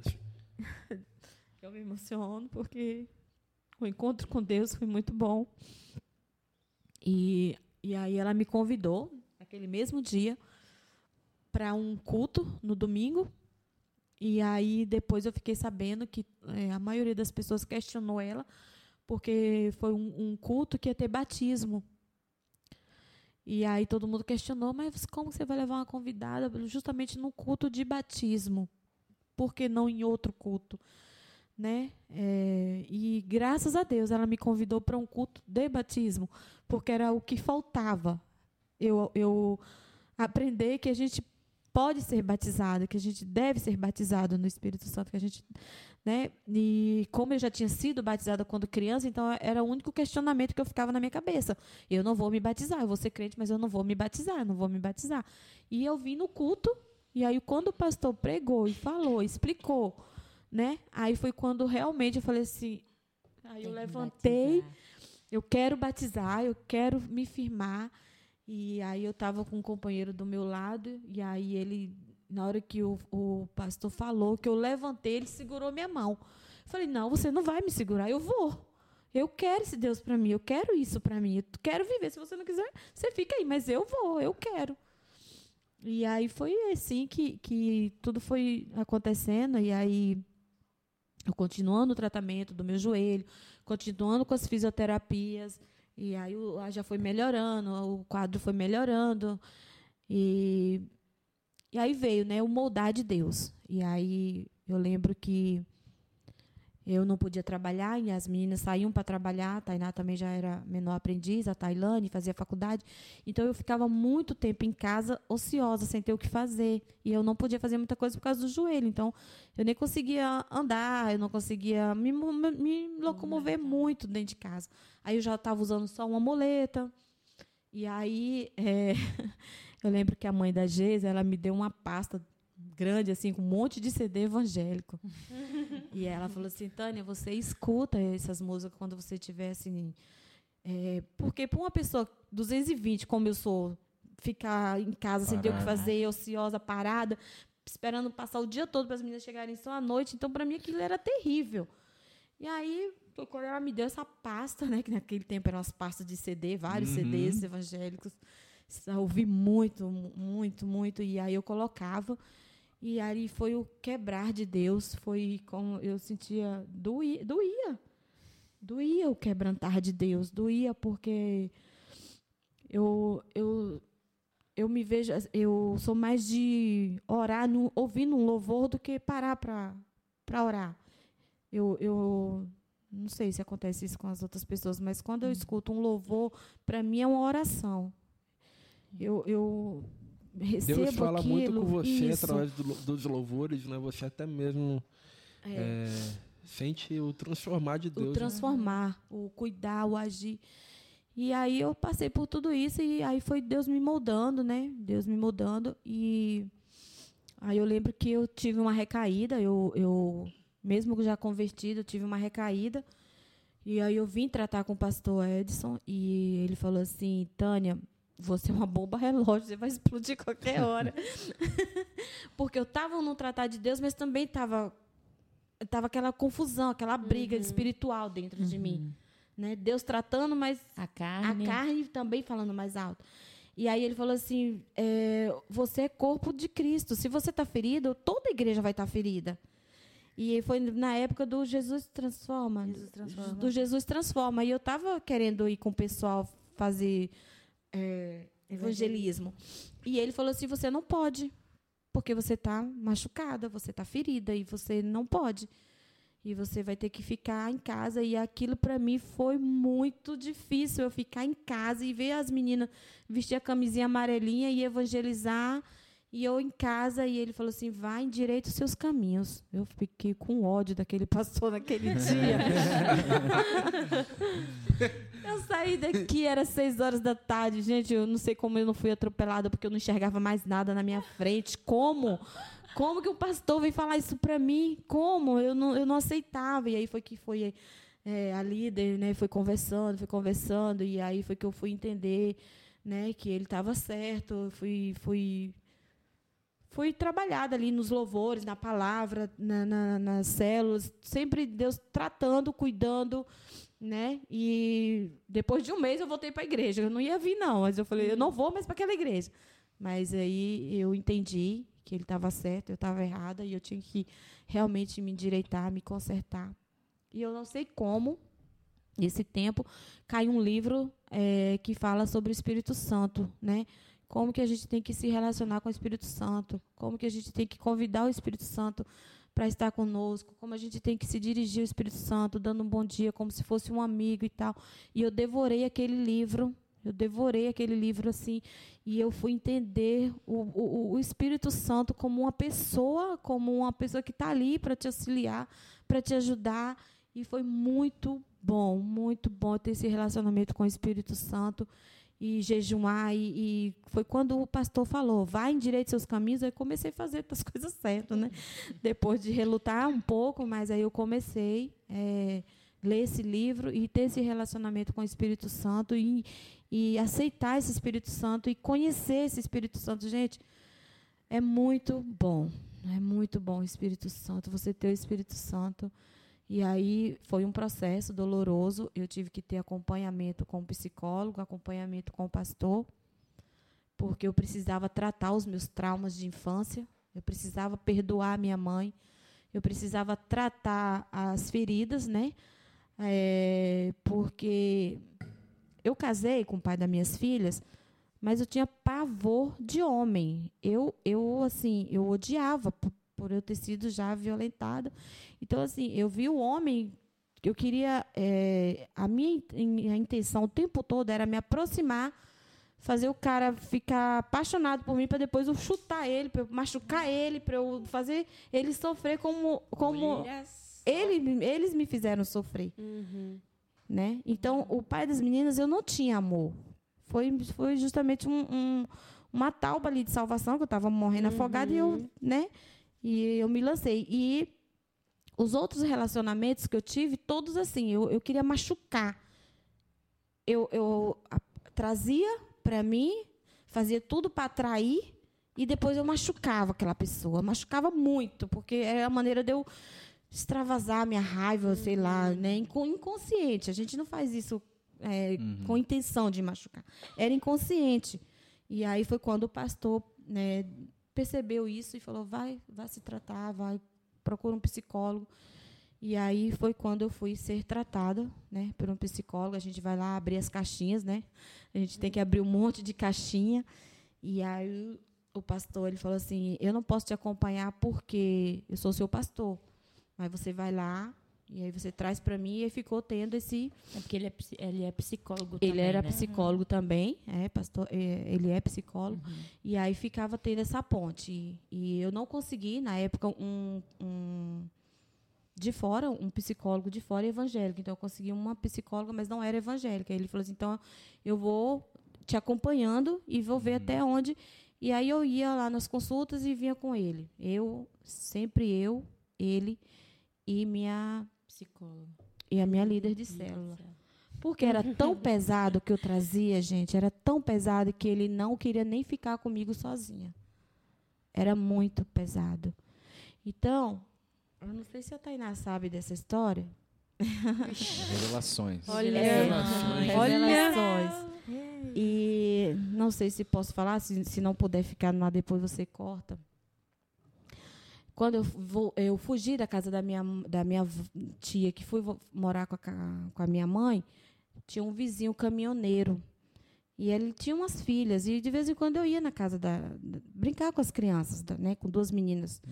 E ele começou também, é, né, acariciar, aquelas coisas tudo. E não sei, a gente como criança a gente tenta fugir daquilo ali, mas eu não sei o que acontece, eles envolvem a gente de uma maneira. Ele é um adulto, eu era uma criança, né? Então, e a gente acaba se sentindo culpada e sei lá, a gente quer sair daquilo ali, mas enfim. É, ele fez isso, abusou de mim também, né? Aí ele me, eu, ele sentava, me sentava no colo dele, ficava acariciando e tal. E fez isso por muitas vezes. E aí eu comecei a evitar de ir na casa quando ele estava, né? Que era caminhoneiro. E aí, um, um dia, esse homem sofre um acidente e morre. E aí eu achei que a culpa era minha, do homem ter morrido. Ah. Trouxe esse negócio para mim, que o homem morreu, porque ele fazia isso comigo, então eu era culpada. E aí, todas as vezes que eu ia manter relação sexual com o pai das minhas filhas, a imagem dele vinha. E era muito nítido. E era muito. Então, assim, eu rejeitava muito o pai das minhas filhas, porque eu sofri esse trauma, eu sofri essa, essa.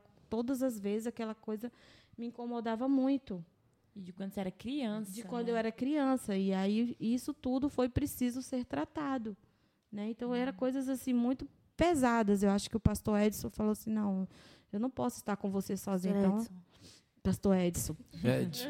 então eu não posso ficar com você sozinho então era sempre eu ele e a minha líder de célula.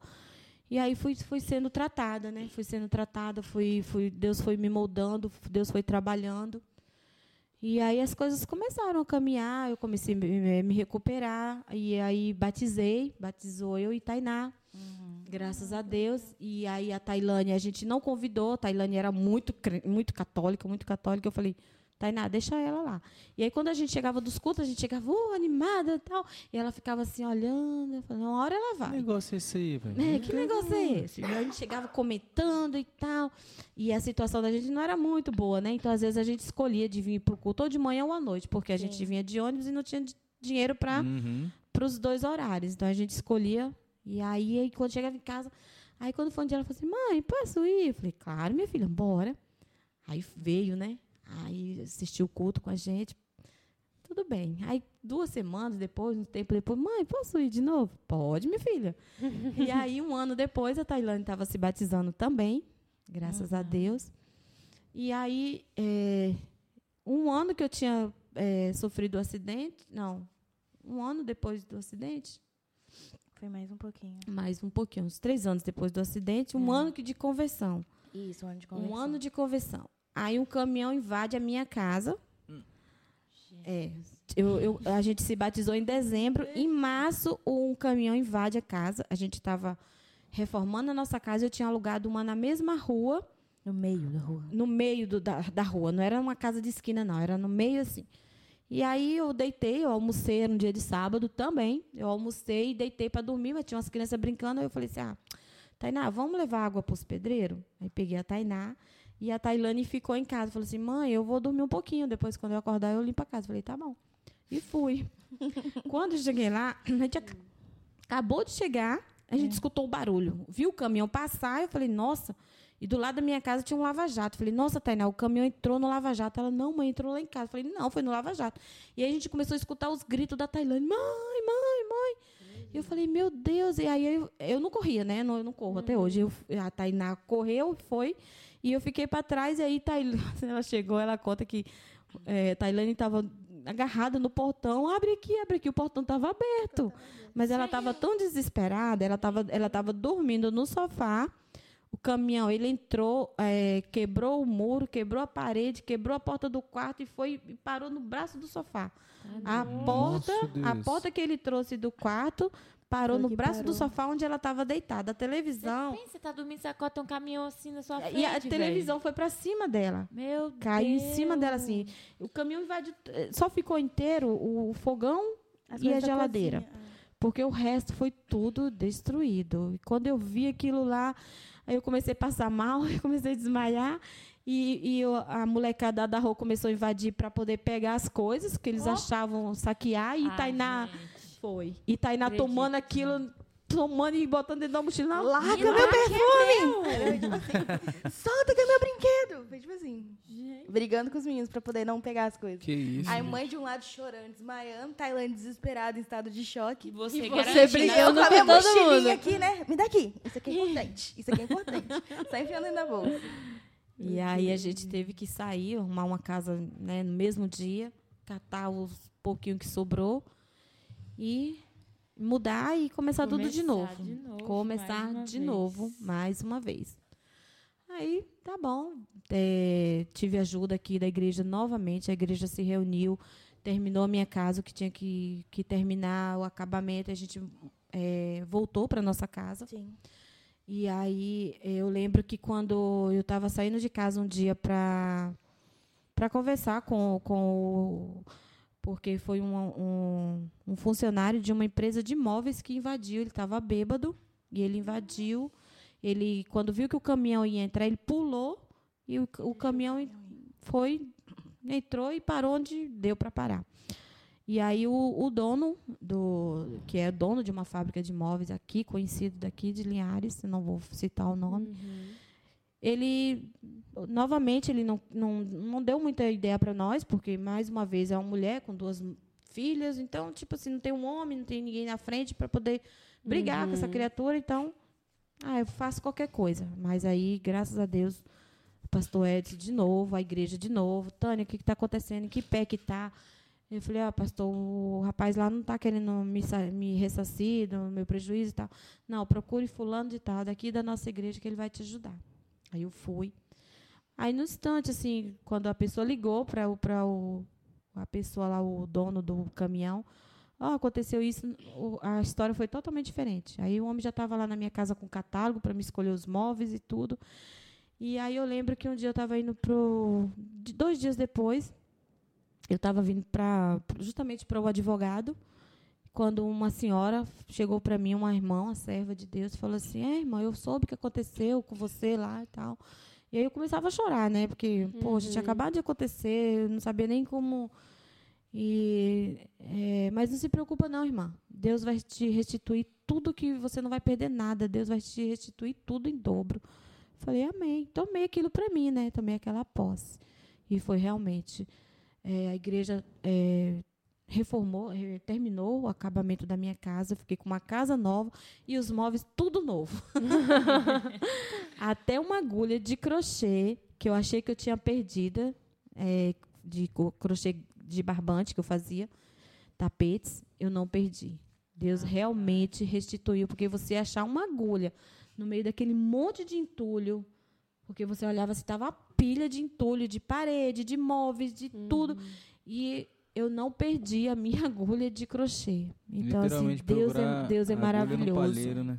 Oi? Literalmente procurar agulha no palheiro, né? Exatamente. Foi exatamente. E é uma coisa que me marcou muito. Eu falei, gente, eu não perdi esta agulha. Porque é uma agulha, uma agulha que eu gostava muito. Eu fazia tapetes, né? De uhum. barbante, vendia. Servia de, de trazer uhum. o sustento para a minha casa. E é isso. E aí eu poderia ter abandonado esse Deus, né? Porque eu falei, poxa, um acidente, um caminhão que entrou, mas aí mesmo Logo é que eu quis... depois do meu batismo. É, mas aí mesmo é que eu quis firmar, eu falei, amém, tudo é para a honra e glória de Deus, tudo é por Ele, para Ele, né? E, e, é dele todas as coisas, eu não vou sair, não vou, vou continuar na presença de Deus. E aí fui, né? Me recuperei, aí tive que voltar para a empresa, né? Acabou o meu período ali de, de, uhum. afastamento. de afastamento, quase três anos. Ah, você vai para a empresa para poder ver se você se adapta lá. Eles vão ter que dar um jeito de uhum. arrumar um, um lugar para você se adaptar. Eu não entendia, mas tudo bem, né? Todo mundo fala, ah, tem que aposentar logo e tal. Eu falei, mas não, é um período que você tem que passar na empresa. Uhum. E aí eu fui, não entendi. Mas agora já era crente, né? Agora já era crente. e aí, chegando lá, eu entendi por que, que eu voltei. Porque as pessoas não, não me reconheciam mais. Porque eu voltei totalmente diferente. Graças a Deus, Jesus transforma. Graças a Deus. Porque antes, a Tânia de antes, falava besteira, falava muito palavrão, coisas de segundo sentido, aquelas coisas que, né? Então, era assim que eu era conhecida. A Tânia espalhafatosa, a Tânia nossa, a Tânia é do babado. A Tânia, a Tânia era tudo, assim, né? Queria aprontar, queria fazer alguma coisa errada, tinha que falar com a Tânia. Então eu, eu era reconhecida assim. E aí eu voltei totalmente diferente. E foi difícil as pessoas é, entender o processo, mas eu vi que muitas pessoas também é, ficaram indignadas, mas também que, que usaram isso para se converter, para se aproximar mais de Deus. Uhum. Amém. E lembra daquelas duas irmãs que eu, que eu, que eu perseguia? perseguia. Com uhum. certeza. Deus me deu a oportunidade de pedir perdão para as duas e dessa Amém. vez transformadas. Então, por isso que eu falei assim, no começo que tinha duas irmãs que eu perseguia, mas que depois, na frente, e eu entendi que Deus me levou para a empresa para eu ter essa oportunidade das pessoas me, me conhecerem, uma nova Tânia, uma nova criatura. É, as pessoas ficaram assim, é, extasiadas quando me viram andando, porque a notícia que estava correndo na empresa que eu não ia andar, e eu voltei andando, graças a Deus. E aí, convertida, Amém. transformada. E aí, logo três meses depois, eu fui demitida. Amém. Falei, amém. Todo mundo, ah, bota na, na justiça. Falei, não. Não vou botar na justiça porque eles me apoiaram muito quando eu uhum. precisei. Eles me deram todo o apoio, então eu não podia fazer isso. Né? Eu não podia fazer isso. E eles ajudaram na compra da minha casa, que foi no outro episódio eu contei, que eu, que eu, ah, eu quando eu fui comprar minha casa de bebedouro, eu faltava 3 mil reais na época, né? Uhum. E aí eu com menos de três meses na empresa, eu cheguei lá na cara grande, lá pro diretor e falei assim, pô. preciso comprar uma casa, vim de São Paulo com duas filhas, preciso comprar uma casa, e, e tá faltando 3 mil, e aí? Vocês têm, vocês têm como aí? me arrumar? e aí? E aí eles falaram, não, a gente vai te ajudar. E aí eles completaram o dinheiro que faltava e eu fiquei um ano pagando prestação, né? Já ganhava pouco, uhum. ganhava uhum. menos ainda porque descontava.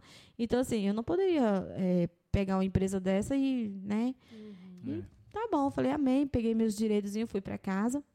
E aí eu falei, meu Deus, e agora? Que eu preciso trabalhar, preciso fazer alguma coisa, né? Aí três, três noites seguidas eu sonhando com frango. Falei, ai, Jesus do céu, por que eu sonho Essa com vontade frango? de comer frango. Não sabia nem pra onde é que ia frango. E, e Deus me incomodando. Frango, frango, frango. Ai, meu Deus. Falei, comentei com as meninas. Falei, acho que eu vou assar frango e vender. E aí, ai, mãe, frango. Eu falei, é, vou. Aí procurei uma máquina usada. A pessoa não quis me ensinar como é que temperava, mas Deus colocou outra pessoa que veio e me ensinou um tempero bom, graças a Deus, que até hoje. Hum. Não E pode eu- contar o segredo? né? Não, Não, não pode, pode. contar o segredo. E aí eu comecei com uma maquinazinha, uma máquina, e, e eu e Tainá, de novo, né, Tainá? Eu e Tainá de novo, a gente recebia o frango de madrugada, e limpava frango, e não sabia como espetar, e a gente amarrava aquele negócio para lá e para cá.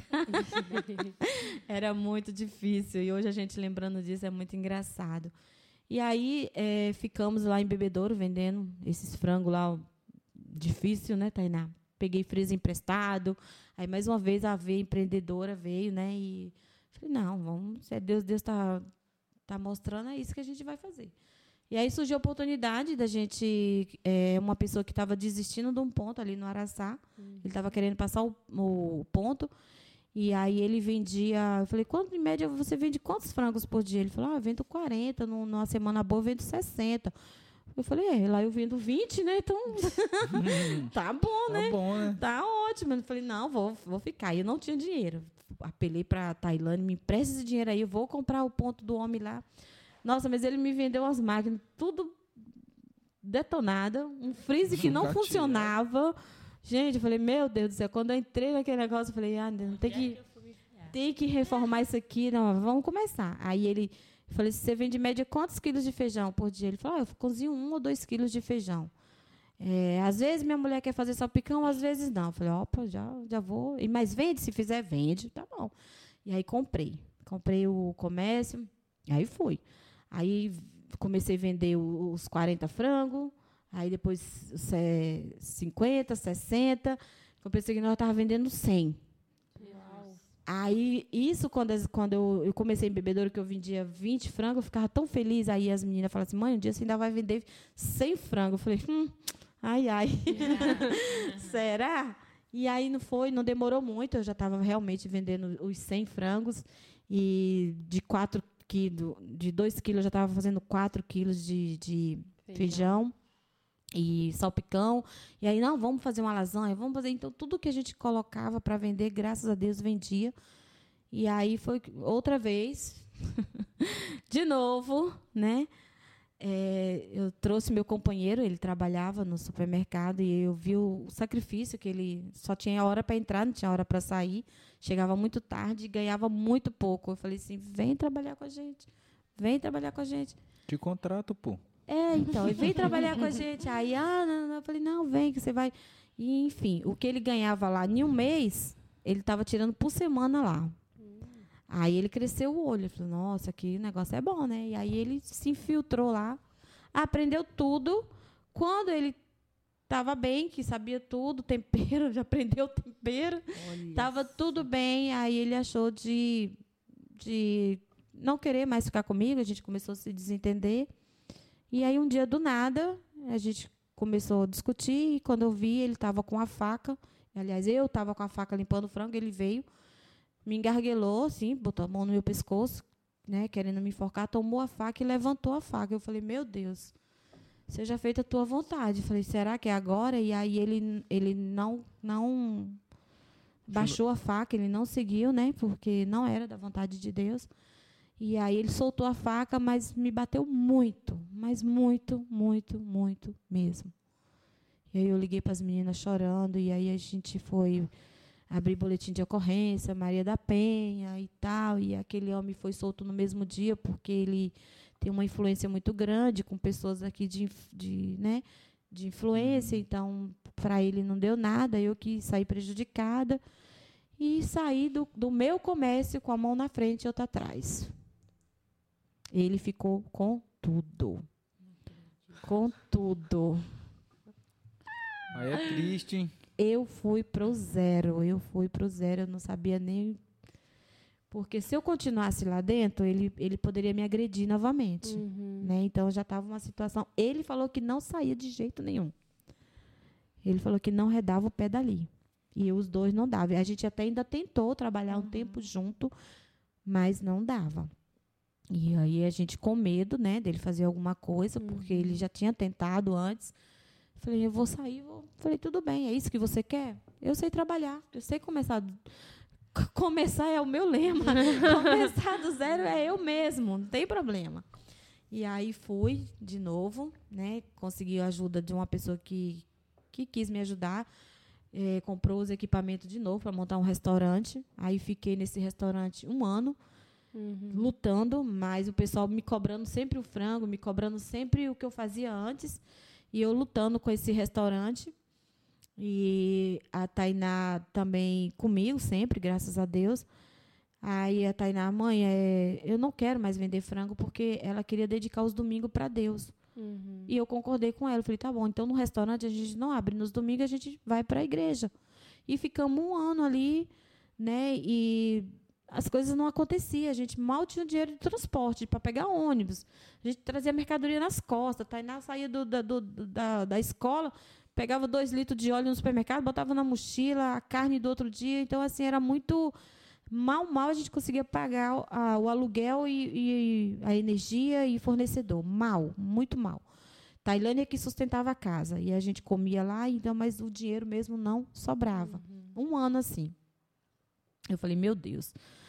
Aí é, foi quando também a gente recebeu proposta de, de fazer coisa errada, gato de energia, para baixar o valor da energia. A gente é testado, né? A gente, como cristão, eu falei assim: não, eu sou cristã, eu, eu- Deus vai me honrar, eu vou conseguir pagar essa energia. Aí eu não aceitei, né?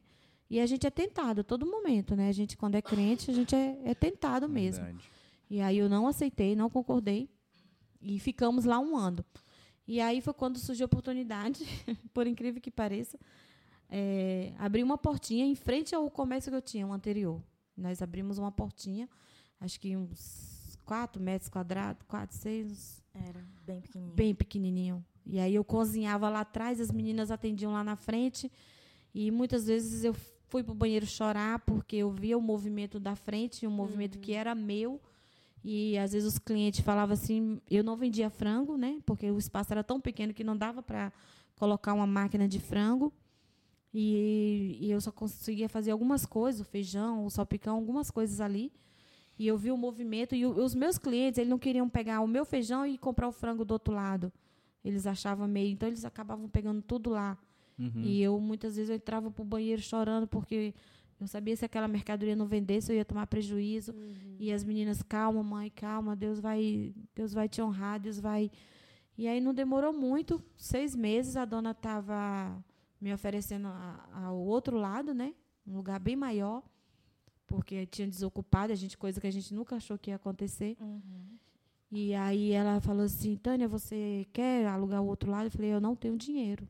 Ela falou, não, eu vou reformar e você começa lá. Eu falei, então tá bom. Aí comecei de novo com uma máquina usada. E fui, fui. Aí daqui a pouco, pouco tempo depois, eu comprei mais outra. Aí depois mais outra. E aí hoje nós temos, graças a Deus, nós temos seis máquinas. Né? É, e assim, graças a Deus, Deus tem honrado, Deus tem sustentado. E eu vendia, do outro lado, eu vendia 2 quilos de feijão cru. Hoje a gente faz 18 cru no, no, num domingo. Né? Então, assim, Deus tem sustentado, Deus tem honrado. Veio a pandemia, graças a Deus, Deus sustentou. A gente. Acho que foi a época que a gente mais vendeu. Era um tal de não pode abrir, abre, fecha, e traz portão. é, é, Vai balcão o balcão para frente. frente, vai para trás. E assim, e Deus tem honrado e tem sustentado e a gente está lá. Hoje a gente vende muito mais de 100 frangos, graças a Deus, né? A gente vende bem e mais uma vez a veia empreendedorismo veio aí. E aí o por último agora o diretor daqui, daqui Frango, né, nos procurou e montou uma linha, nos fez a proposta e montou uma linha, uma equipe de, de, de funcionários só para trabalhar com o tipo de frango que eu trabalho, né? Então ele criou uma linha de produção. Exclusividade, garotinha. É, Com seu frango. ele falou assim que eu ia ser a, a primeira, de- de- de- né, como é que fala? A primeira pioneira, eu ia ser a pioneira, né? Que eles iam começar comigo nessa linha. E hoje ele já disse que já abrange, já hoje todo mundo que compra frango para assar compra no mesmo padrão que eu, porque antes era era um frango diferenciado, era um frango que vinha com miúdos, com Uhum. com a sujeira. E eu, nós sentamos e, e organizamos. Eu falei, não, eu quero um frango sem os miúdos, um frango limpo, um frango. Se você me entregar assim, ele falou, não, pode deixar. Aí a gente montou tudo, né? Os planejou tudo que queria. Ele montou essa linha. E hoje a gente trabalha só com ele, né? É, com aqui frango exclusivo. E depois de mim, ele já abriu várias outras portas aí de outras, outras pessoas também. E tá bom, aí tava tudo indo muito bem, né? Graças a Deus. Amém, amém. Tava? tava tudo indo muito bem, né? Aí soube de um, de um diagnóstico de uma sobrinha que estava com nódulo no seio. E aí, por conta disso, eu comecei a me examinar. E não é que eu descubro também um caroço no seio? Misericórdia. Aí eu falei assim: ah, eu vou visitar minha sobrinha lá em São Paulo primeiro. Depois eu vejo o que é isso. Falei para as meninas: falei, olha, eu descobri um caroço no, no meu seio, mas eu vou ver a Fabiane, vou dar um apoio para ela. E quando eu voltar, e aí, né, fui para São Paulo, fiquei com ela o tempo que ela precisou lá, voltei. Procurei a- o meu postinho, aí a médica já examinou, realmente o nódulo ele cresce muito rápido, então ele já estava bem, bem grande, já estava bem, dava para sentir mesmo. Aí foi tudo muito rápido, não, vá fazer um- uma mamografia, e a mamografia já acusou, e aí já me mandaram para casa Roso, e aí eu fui fazer uma consulta com o mastologista, quando ele, ele examinou, ele falou assim, não, a gente vai fazer uma biópsia aqui agora. Eu falei, nossa, agora? Era de manhã cedo, não tinha nem tomado café ainda. Falei, doutor, eu nem tomei café ainda. Não, a gente vai fazer agora. E aí foi feito né, a pulsão para tirar o, o- o material, para colher o material. E aí ele falou assim: daqui a 20 dias, é, 15, 20 dias, a gente tem um resultado. Falei, tá bom. Fui para casa, né? O, o- a pulsão, são várias pulsões, né? Tipo uma pistola que tira o. E aí fui com a mama toda, toda furada para casa. Tá bom. E confiando, né? Falei assim, seja o que Deus quiser. E aí, com oito dias, eles estavam me ligando. Ah, você pode vir aqui e tal. O, o médico, quer, o doutor fulano, quer, quer falar com você e tal. Falei, Tainá, deu ruim.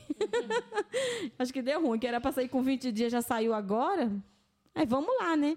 Já era quatro e pouco da tarde, eles perguntaram, você pode vir? Eu falei, sim, posso. Aí fui. Aí quando eu cheguei lá, ele me deu o diagnóstico, né? Era um câncer de mama. E aí já ia entrar com, com toda papelada para dar entrada em, cirurgia, exames. E aí foi tudo muito rápido. Isso tem muito tempo? Foi... Tem dois anos. Estou tratando ainda. Uhum. E aí, com 20 dias, eu já estava na, na mesa de cirurgia, fazendo cirurgia. E aí eu cheguei para o pessoal, para a minha equipe. Falei assim, gente, eu não tenho que, condição de trabalhar, eu vou me ausentar. E justamente nesse momento, é, apareceu uma pessoa que queria interessada em comprar o meu comércio. Ele estava muito interessado, ele estava louco para comprar. E eu falei assim, eu falei assim, é de Deus, né? Porque eu tenho que me afastar. E apareceu esse homem que quer comprar, mas aí eu perguntei pro pessoal, e aí, vocês, vocês conseguem tocar sem mim? Ou o que, que vocês. Aí foi Tainá e o, o rapaz que, que ajuda a gente falou assim, tia, deixa a gente tentar. A gente pode tentar? Aí eu falei assim, nossa, aqui as lágrimas desceu. Eu falei, não, é de vocês, o que vocês fizerem aí. E aí, graças a Deus, eles seguraram as pontas né? É, Tainá abraçou a causa de novo. E Tailane, nessa época, eu estava viajando, trabalhando para a Van, para fazer. Ela fazia treinamento de lojas que iam abrir. E aí a gente teve que dessa, comunicar a ela que o que estava acontecendo, mas ela tava, não podia. Ela vinha de vez em quando, mas. E aí Tainá cuidava de mim, cuidava do comércio, cuidava da igreja, cuidava de mil e. eh, voltou a ser minha enfermeira de novo. E aí a gente passou pelo processo de cirurgia, químio, rádio, fazia rádio em Vitória, passava mal. E, enfim, começamos toda a trajetória. E é isso. Aí, aí agora eu tenho que me ausentar, né? Quando a gente pensa que está tudo bem. Aí sempre é. Na minha vida sempre foi assim, desde criança que eu sempre lutei e para sobreviver. Mas eu tenho um versículo, né, que assim, eu sempre gosto muito de que é Romanos 28, que fala assim que todas as coisas cooperam para o bem daqueles que amam a Deus. Quando eu, eu ouvi esse versículo a primeira vez que eu me apaixonei, eu achava só que eram as coisas boas. E aí eu entendi que não só as coisas boas, são todas as coisas. Isso envolve boas e ruins. E às vezes Deus permite acontecer as ruins para que você alcance as boas. Né? Foi no, na questão do meu companheiro ter me agredido, foi ruim. Mas foi bom para mim me libertar. Era, era uma libertação que Deus estava me dando. Deus permitiu um câncer? Permitiu, mas Deus também está permitindo a cura. E está permitindo para que eu venha falar disso para muitas mulheres. Eu já tenho apoiado né, nessa minha trajetória é, de caminhada, de químio, de rádio. Eu pude falar para muitas pessoas, porque graças a Deus eu sou uma pessoa muito otimista, muito. Eu não me deixo abater fácil, né? É, a coisa está acabando, o mundo está desabando e eu estou glorificando a Deus, eu estou sorrindo e eu estou É impulsionando. Eu não consigo uma pessoa chegar para mim e eu não falar assim, dar um incentivo, não vai, vai dar certo. Eu, eu não consigo, eu não consigo ser pessimista. Por mais que eu esteja na pior, mas o que eu puder apoiar aquela pessoa ali na hora, no momento, eu vou fazer. É de mim, é, é Deus mesmo que, que me transforma. E aí houve complicações na cirurgia, é, cometeu um nervo, né? Eu estou prejudicado no braço também. E aí eu tentei voltar a trabalhar, mas por conta disso eu não consigo mais ter a firmeza. Mas graças a Deus, Tainá abraçou a causa. E é isso. E eu venho tendo. É, hoje eu estou meio triste porque ontem a gente foi para Vitória, né? Hoje eu estou triste porque a gente vem trilhando essa luta contra o câncer. Eu creio que eu fui sarada do câncer, mas teve as complicações, né? E aí eu estou tendo umas infecções na mama, de vez em quando eu preciso ser internada e fico uhum. tenho que tomar antibiótico na veia e pelo que o médico falou ontem, a gente esse processo vai acontecer ainda várias vezes. E eu que tenho que estar sempre em vigilância, né? É, e no último caso, no último recurso, é fazer uma mastectomia que é tirar toda a mama, uhum. que só foi tirado um quadrante e os linfonódulos, né? Então aí agora se permanecer essa, essas crises de infecção, vou ter que retirar toda a mama. E isso para a gente que é mulher é uma coisa que bate muito, afeta, né? afeta uhum. muito, né? Afeta, afeta quando o meu cabelo caiu todo, que eu fiquei careca, me afetou muito, me abalou muito e mas eu sei que eu nunca questionei Deus, Nunca perguntei por quê, porque tinha que ser comigo.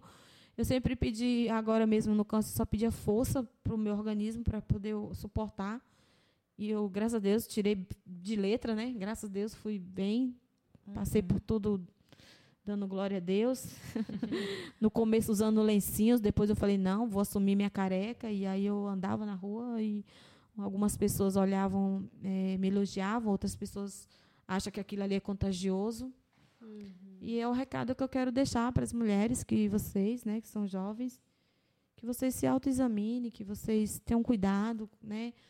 Hoje a gente vive num mundo aí de muitas coisas de enlatados, essas coisas que tudo pode ocasionar um câncer e não é legal, gente.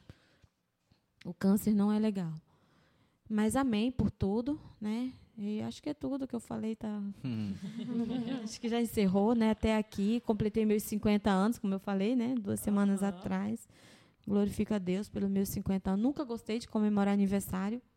E esse ano eu, eu sabia que eu tinha motivos para comemorar, uhum, né? E tenho duas filhas que é o meu orgulho, né? A Tainá, meu Deus. meu braço direito é minha perna esquerda, o braço esquerdo, tudo. E a Tailane também. E Deus é, também agora agregou o Robert, né? Que vocês conhecem. Sim. Como genro. E foi de, foi de Deus também. E foi por causa desse câncer que eles se conheceram lá em São Paulo. Tailane soube a notícia. É. Tailândia soube a notícia e ficou muito abalada. E ele, ele trabalhava justamente na loja que ela estava dando treinamento. E aí ele percebeu e se aproximou dela e convidou ela para ir para a igreja dele. E aí lá ela, ela falou, né, do que estava acontecendo comigo. Aí a igreja toda orou. E aí eles começaram o relacionamento e hoje, graças a Deus, estão aí casados. Graças Amém. a Deus. Rapaz, realmente é uma história. É muita história, né? Uau!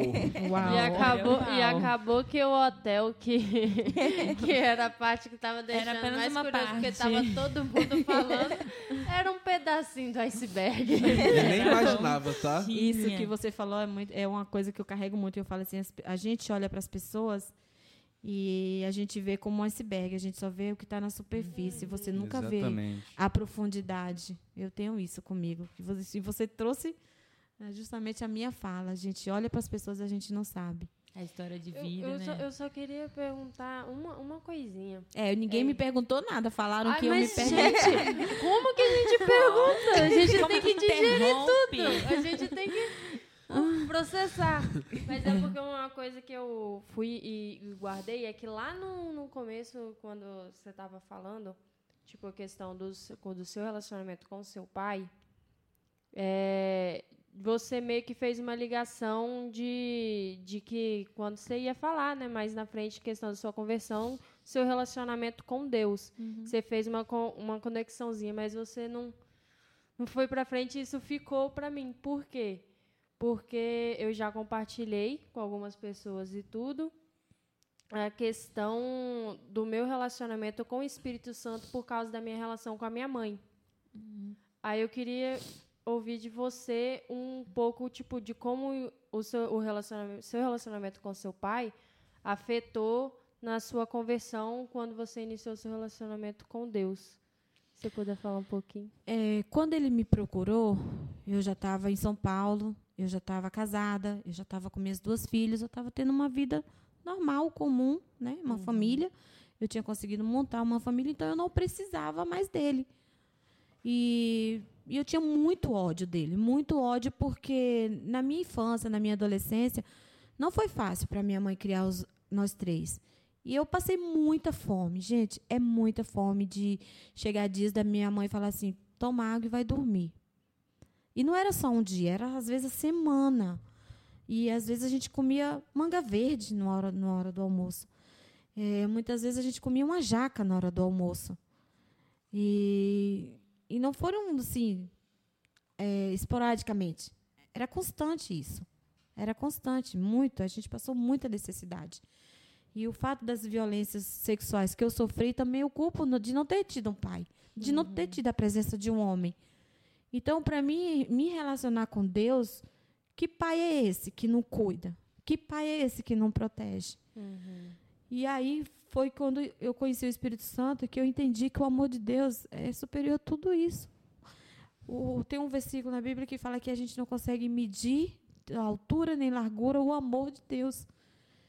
E quando, quando eu entendi isso, e uma outra, outra ocasião também, que um, um vizinho do nada ele leu para mim em Isaías que fala assim que um pai pode, um- uma mãe pode até esquecer de um filho, mas Deus nunca esquece da gente. Então eu entendi naquela hora que eu tinha uma, um pai que cuidava de mim, que mesmo quando eu sofri as violências, Deus estava cuidando de mim, porque poderia ter sido pior né? Eu Exatamente. poderia ter sido morta, eu poderia ter sido é, apanhado. E eu entendo que Deus estava cuidando de mim. Deus sempre cuidou de mim, desde a minha infância, desde todos os momentos de bons e ruins que eu passei, Deus cuidava de mim. Deus sempre cuidou de mim. Eu poderia não estar aqui.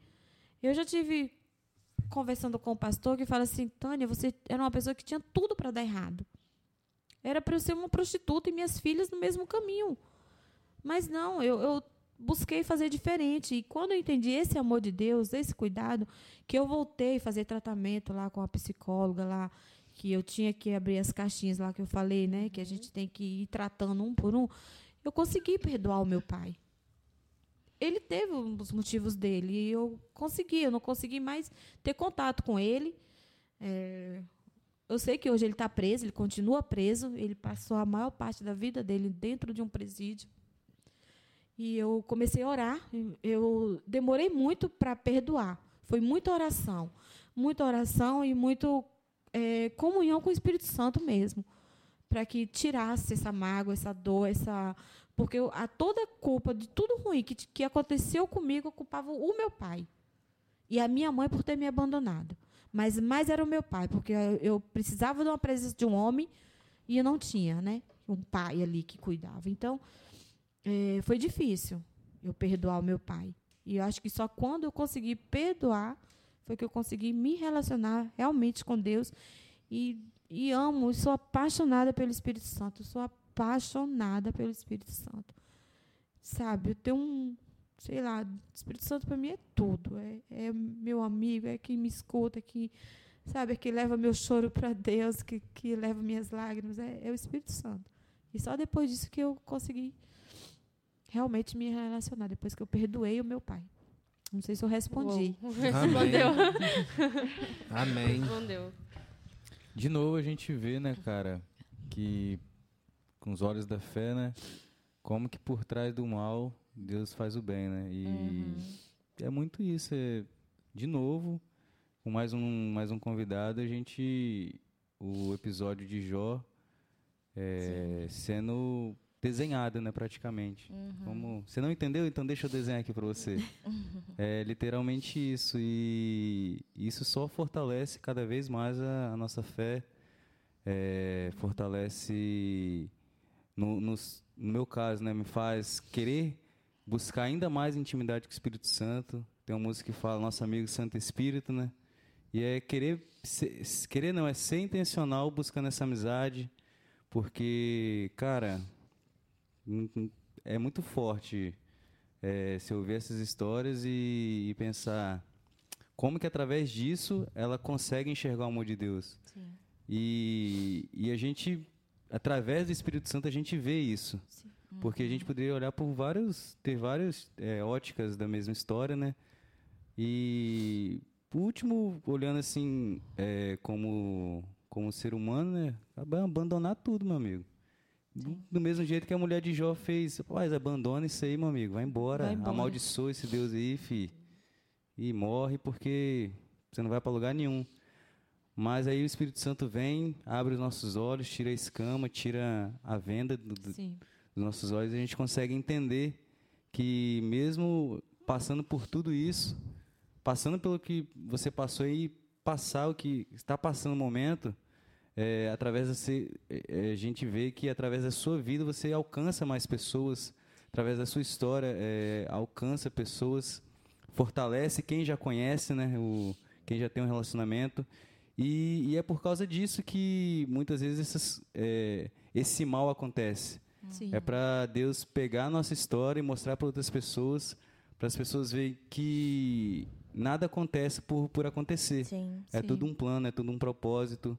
E eu, particularmente, eu creio muito, eu fico muito feliz quando eu vejo isso aí, porque é, é a demonstração do, do, do, amor de Deus pelas nossas vidas. Uhum. Que, por mais que coisas acontecem na nossa vida, a gente não depende e nem se apega a essas coisas.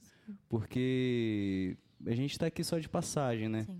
Então, posso abrir negócios e fechar negócios, posso ser bem sucedido ou não, mas eu acho que a nossa fé ela tem que estar tá firmada na, na rocha, né? Sim. Que é Jesus. E, cara, é, é massa, né? Tudo isso aí é muito, é muito Sim, massa, é, é muito... Esse relacionamento, esse conhecer é um processo doloroso. Sim. Nem todas as pessoas é, acho que conseguem, né? Acho que muitas vezes desiste por isso, porque uhum. dói. É, realmente é Deus quebrando e moldando você, é Deus tirando é, tudo que não, não agrada a Ele. E, e é o tempo, é, eu era o tempo todo pedindo isso para Deus, Senhor. É, o Senhor me conhece, tira o que não agrada o Senhor e vai tirando, e uhum. vai tirando, e vai tirando. E, e esse processo dói muito, dói muito. E, você falando de, disso aí de moldar, sempre me lembra. Quando vem essa palavra nesse, nessa roda de conversa assim, eu lembro do oleiro, cara, que Sim. ele vai fazendo barra ali, não tá do jeito que ele quer, ele amassa, ele, ele aperta. E quando é com a gente, dói. Dói ser quebrado, Sim. dói ser moldado, Sim. porque às vezes você, você cresceu de um jeito, aí se o Espírito Santo vem falar, não, não é assim. Aí ele pega, amassa, quebra e vai fazendo de novo conforme a vontade dele, uhum. que é aí que é quando a gente tem que pedir sabedoria para poder entender Sim. isso aí, né? E, e é massa também que às vezes você pode pensar, ah, já aconteceu o que tinha de acontecer. Se acontecer alguma coisa que mais do que pior do que está acontecendo, eu não vou suportar. Aí vem Deus e dá mais graça para poder passar por isso aí. Sim, verdade. Que isso é, é maravilhoso, cara. É, é... Ah, é legal, porque a gente vê da misericórdia de Deus, né? Como que ele muda nosso destino. Quando uhum. você falou assim, ah, é, se eu tivesse continuado daquele jeito, eu poderia me tornar uma prostituta e minhas filhas poderiam estar no mesmo caminho. Na hora eu pensei, gente, imagina se ela não tivesse encontrado Jesus. Uhum. Imagina a Tainá ia estar aqui hoje, você ia estar numa vida totalmente totalmente contrária, envolvida com muitas outras coisas ruins Sim. no mundo mesmo, tipo, perdida mesmo. E Deus mudou seu destino, assim. Ele, uhum. Deus faz isso, ele muda nosso destino. A gente está a gente tá indo para uma direção, ele vai, muda, tatatã, puxa a gente, assim. Eu falo, é muita misericórdia. Muita. É, foi por isso que no começo eu falei que Deus tem um propósito na vida de cada um. Todo mundo já vem com um propósito e um destino. E aí, às vezes você faz as suas escolhas erradas, porque nós temos um livre-arbítrio, né? Uhum. Então, às vezes a gente tira do, do, do, do percurso que Deus está tá, tá trilhando ali para nós, que Ele já trilhou, e a gente quer fazer do nosso jeito, mas aí Deus dá um jeito de voltar. Não, meu filho, é por aqui. E porque o amor dele é muito grande, então ele. Porque, gente, eu não conheci o Espírito Santo eu não tinha ninguém aqui. E eu caí numa família evangélica. E eu fui trabalhar num lugar que só tinha evangélico. A minha rua só tinha evangélico. Então, isso tudo era já cuidado de Deus. Tudo era propósito. Sim. Né? Uhum. Eu, eu creio isso, que Deus, quando Deus compra, Ele compre mesmo. Engraçado, né? Você, você olhando para trás, você vê, nossa, Deus estava ali. Nossa, Deus estava ali naquela hora. E, nossa. E o, o, que eu mais gostei, tipo, na, na história da, da Tânia é que a gente muito tem uma visão muito romantizada da questão de relacionamento com Deus, que poderia que na nossa cabecinha a gente poderia pensar assim, poxa, Tônia sofreu muito, mas isso era porque não tinha Deus. Agora que ela tem Deus, acabou o sofrimento. Não, acabou, entendeu? Não. Tânia, Tânia nova mulher, Tânia nova vida, entendeu? Acabou tudo. Hum. Mas é, é, um, é um testemunho real, Sim. entendeu? É um testemunho real. Tânia aceitou Deus, então Deus tem muito que trabalhar na vida da Tânia, uhum. entendeu? E te, Tânia tem muito do que conhecer a Deus, Sim. entende? Uhum. E tem coisas que a gente muitas vezes não, naquele momento a gente não vai entender qual é o propósito de Deus para a nossa vida, mas que no futuro a gente colhe frutos, Sim. entende? E aí a gente entende que é tudo realmente da vontade dele. E se a gente não entender agora, a gente vai entender lá na frente. A gente precisa confiar nisso e, e acabar com essa ideia de que se a gente de querer realmente uma troca, né? de que se a gente permanecer em Deus, tudo tem que vir numa boa não. e a vida tem que ser tranquila, um não, mar de rosas não. e tudo, entendeu? O cristão ele vive na prova, ele vive, ele tem que Vou passar pela prova, pela prova dando, dando glória a Deus. Glória a Deus. eu lembrei, mas o bom é o apoio, né? O e eu, eu assim, que a gente assim, recebe só de Deus. É, então. E esse relacionamento com o Espírito Santo me fez também entender a minha identidade, Sim. né? Porque hoje eu sei que eu sou filha, eu sou herdeira de Deus. Eu tenho uma identidade que antes eu não tinha. Então, aquelas pessoas que eu tentava agradar, agora não mais. Quem quiser gostar de mim, gosta sim. eu não preciso agradar ninguém, eu não preciso. Porque as pessoas têm que gostar de mim como eu sou. E aí acabou aquele negócio de querer fazer a vontade do outro e, e me anular. Graças a Deus né? Eu, em Cristo eu aprendi que eu tenho uma identidade, que eu sou é, filha. É entender a vontade de Deus para sua vida filha. e seguir naquela direção. Isso aí. Uhum. Isso é. se firmar, isso é tão uhum. bom, gente, isso é maravilhoso. Eu tava, você estava falando, eu lembrei de uma música aqui, vou ler só um trechinho para vocês verem. O nome dela é só o começo, acho que vocês conhecem, que ela fala muito o que a gente falou aqui, né? Ela fala: Eu aprendi qual é o valor de um sonho alcançar. Eu entendi que o caminho pedras terá.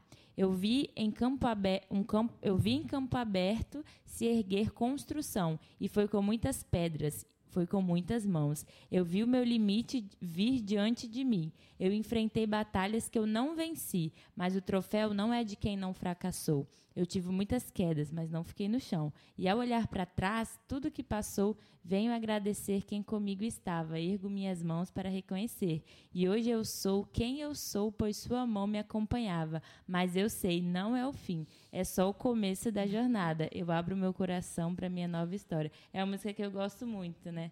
Que fala, é, eu, eu sei é, eu sou quem eu sou porque sua mão me acompanhava. E não é o fim, é só o começo, né? Quando você só aceitou Jesus, não é o fim. Começou tudo de novo. Gente, é a música eu da abro, Tânia.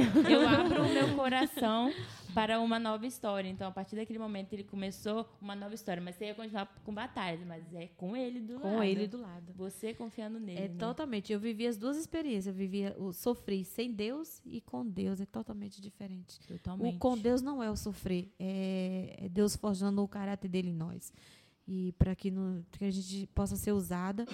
Eu pedia muito a Deus para ser usada para fazer a vontade dele. Então, amém.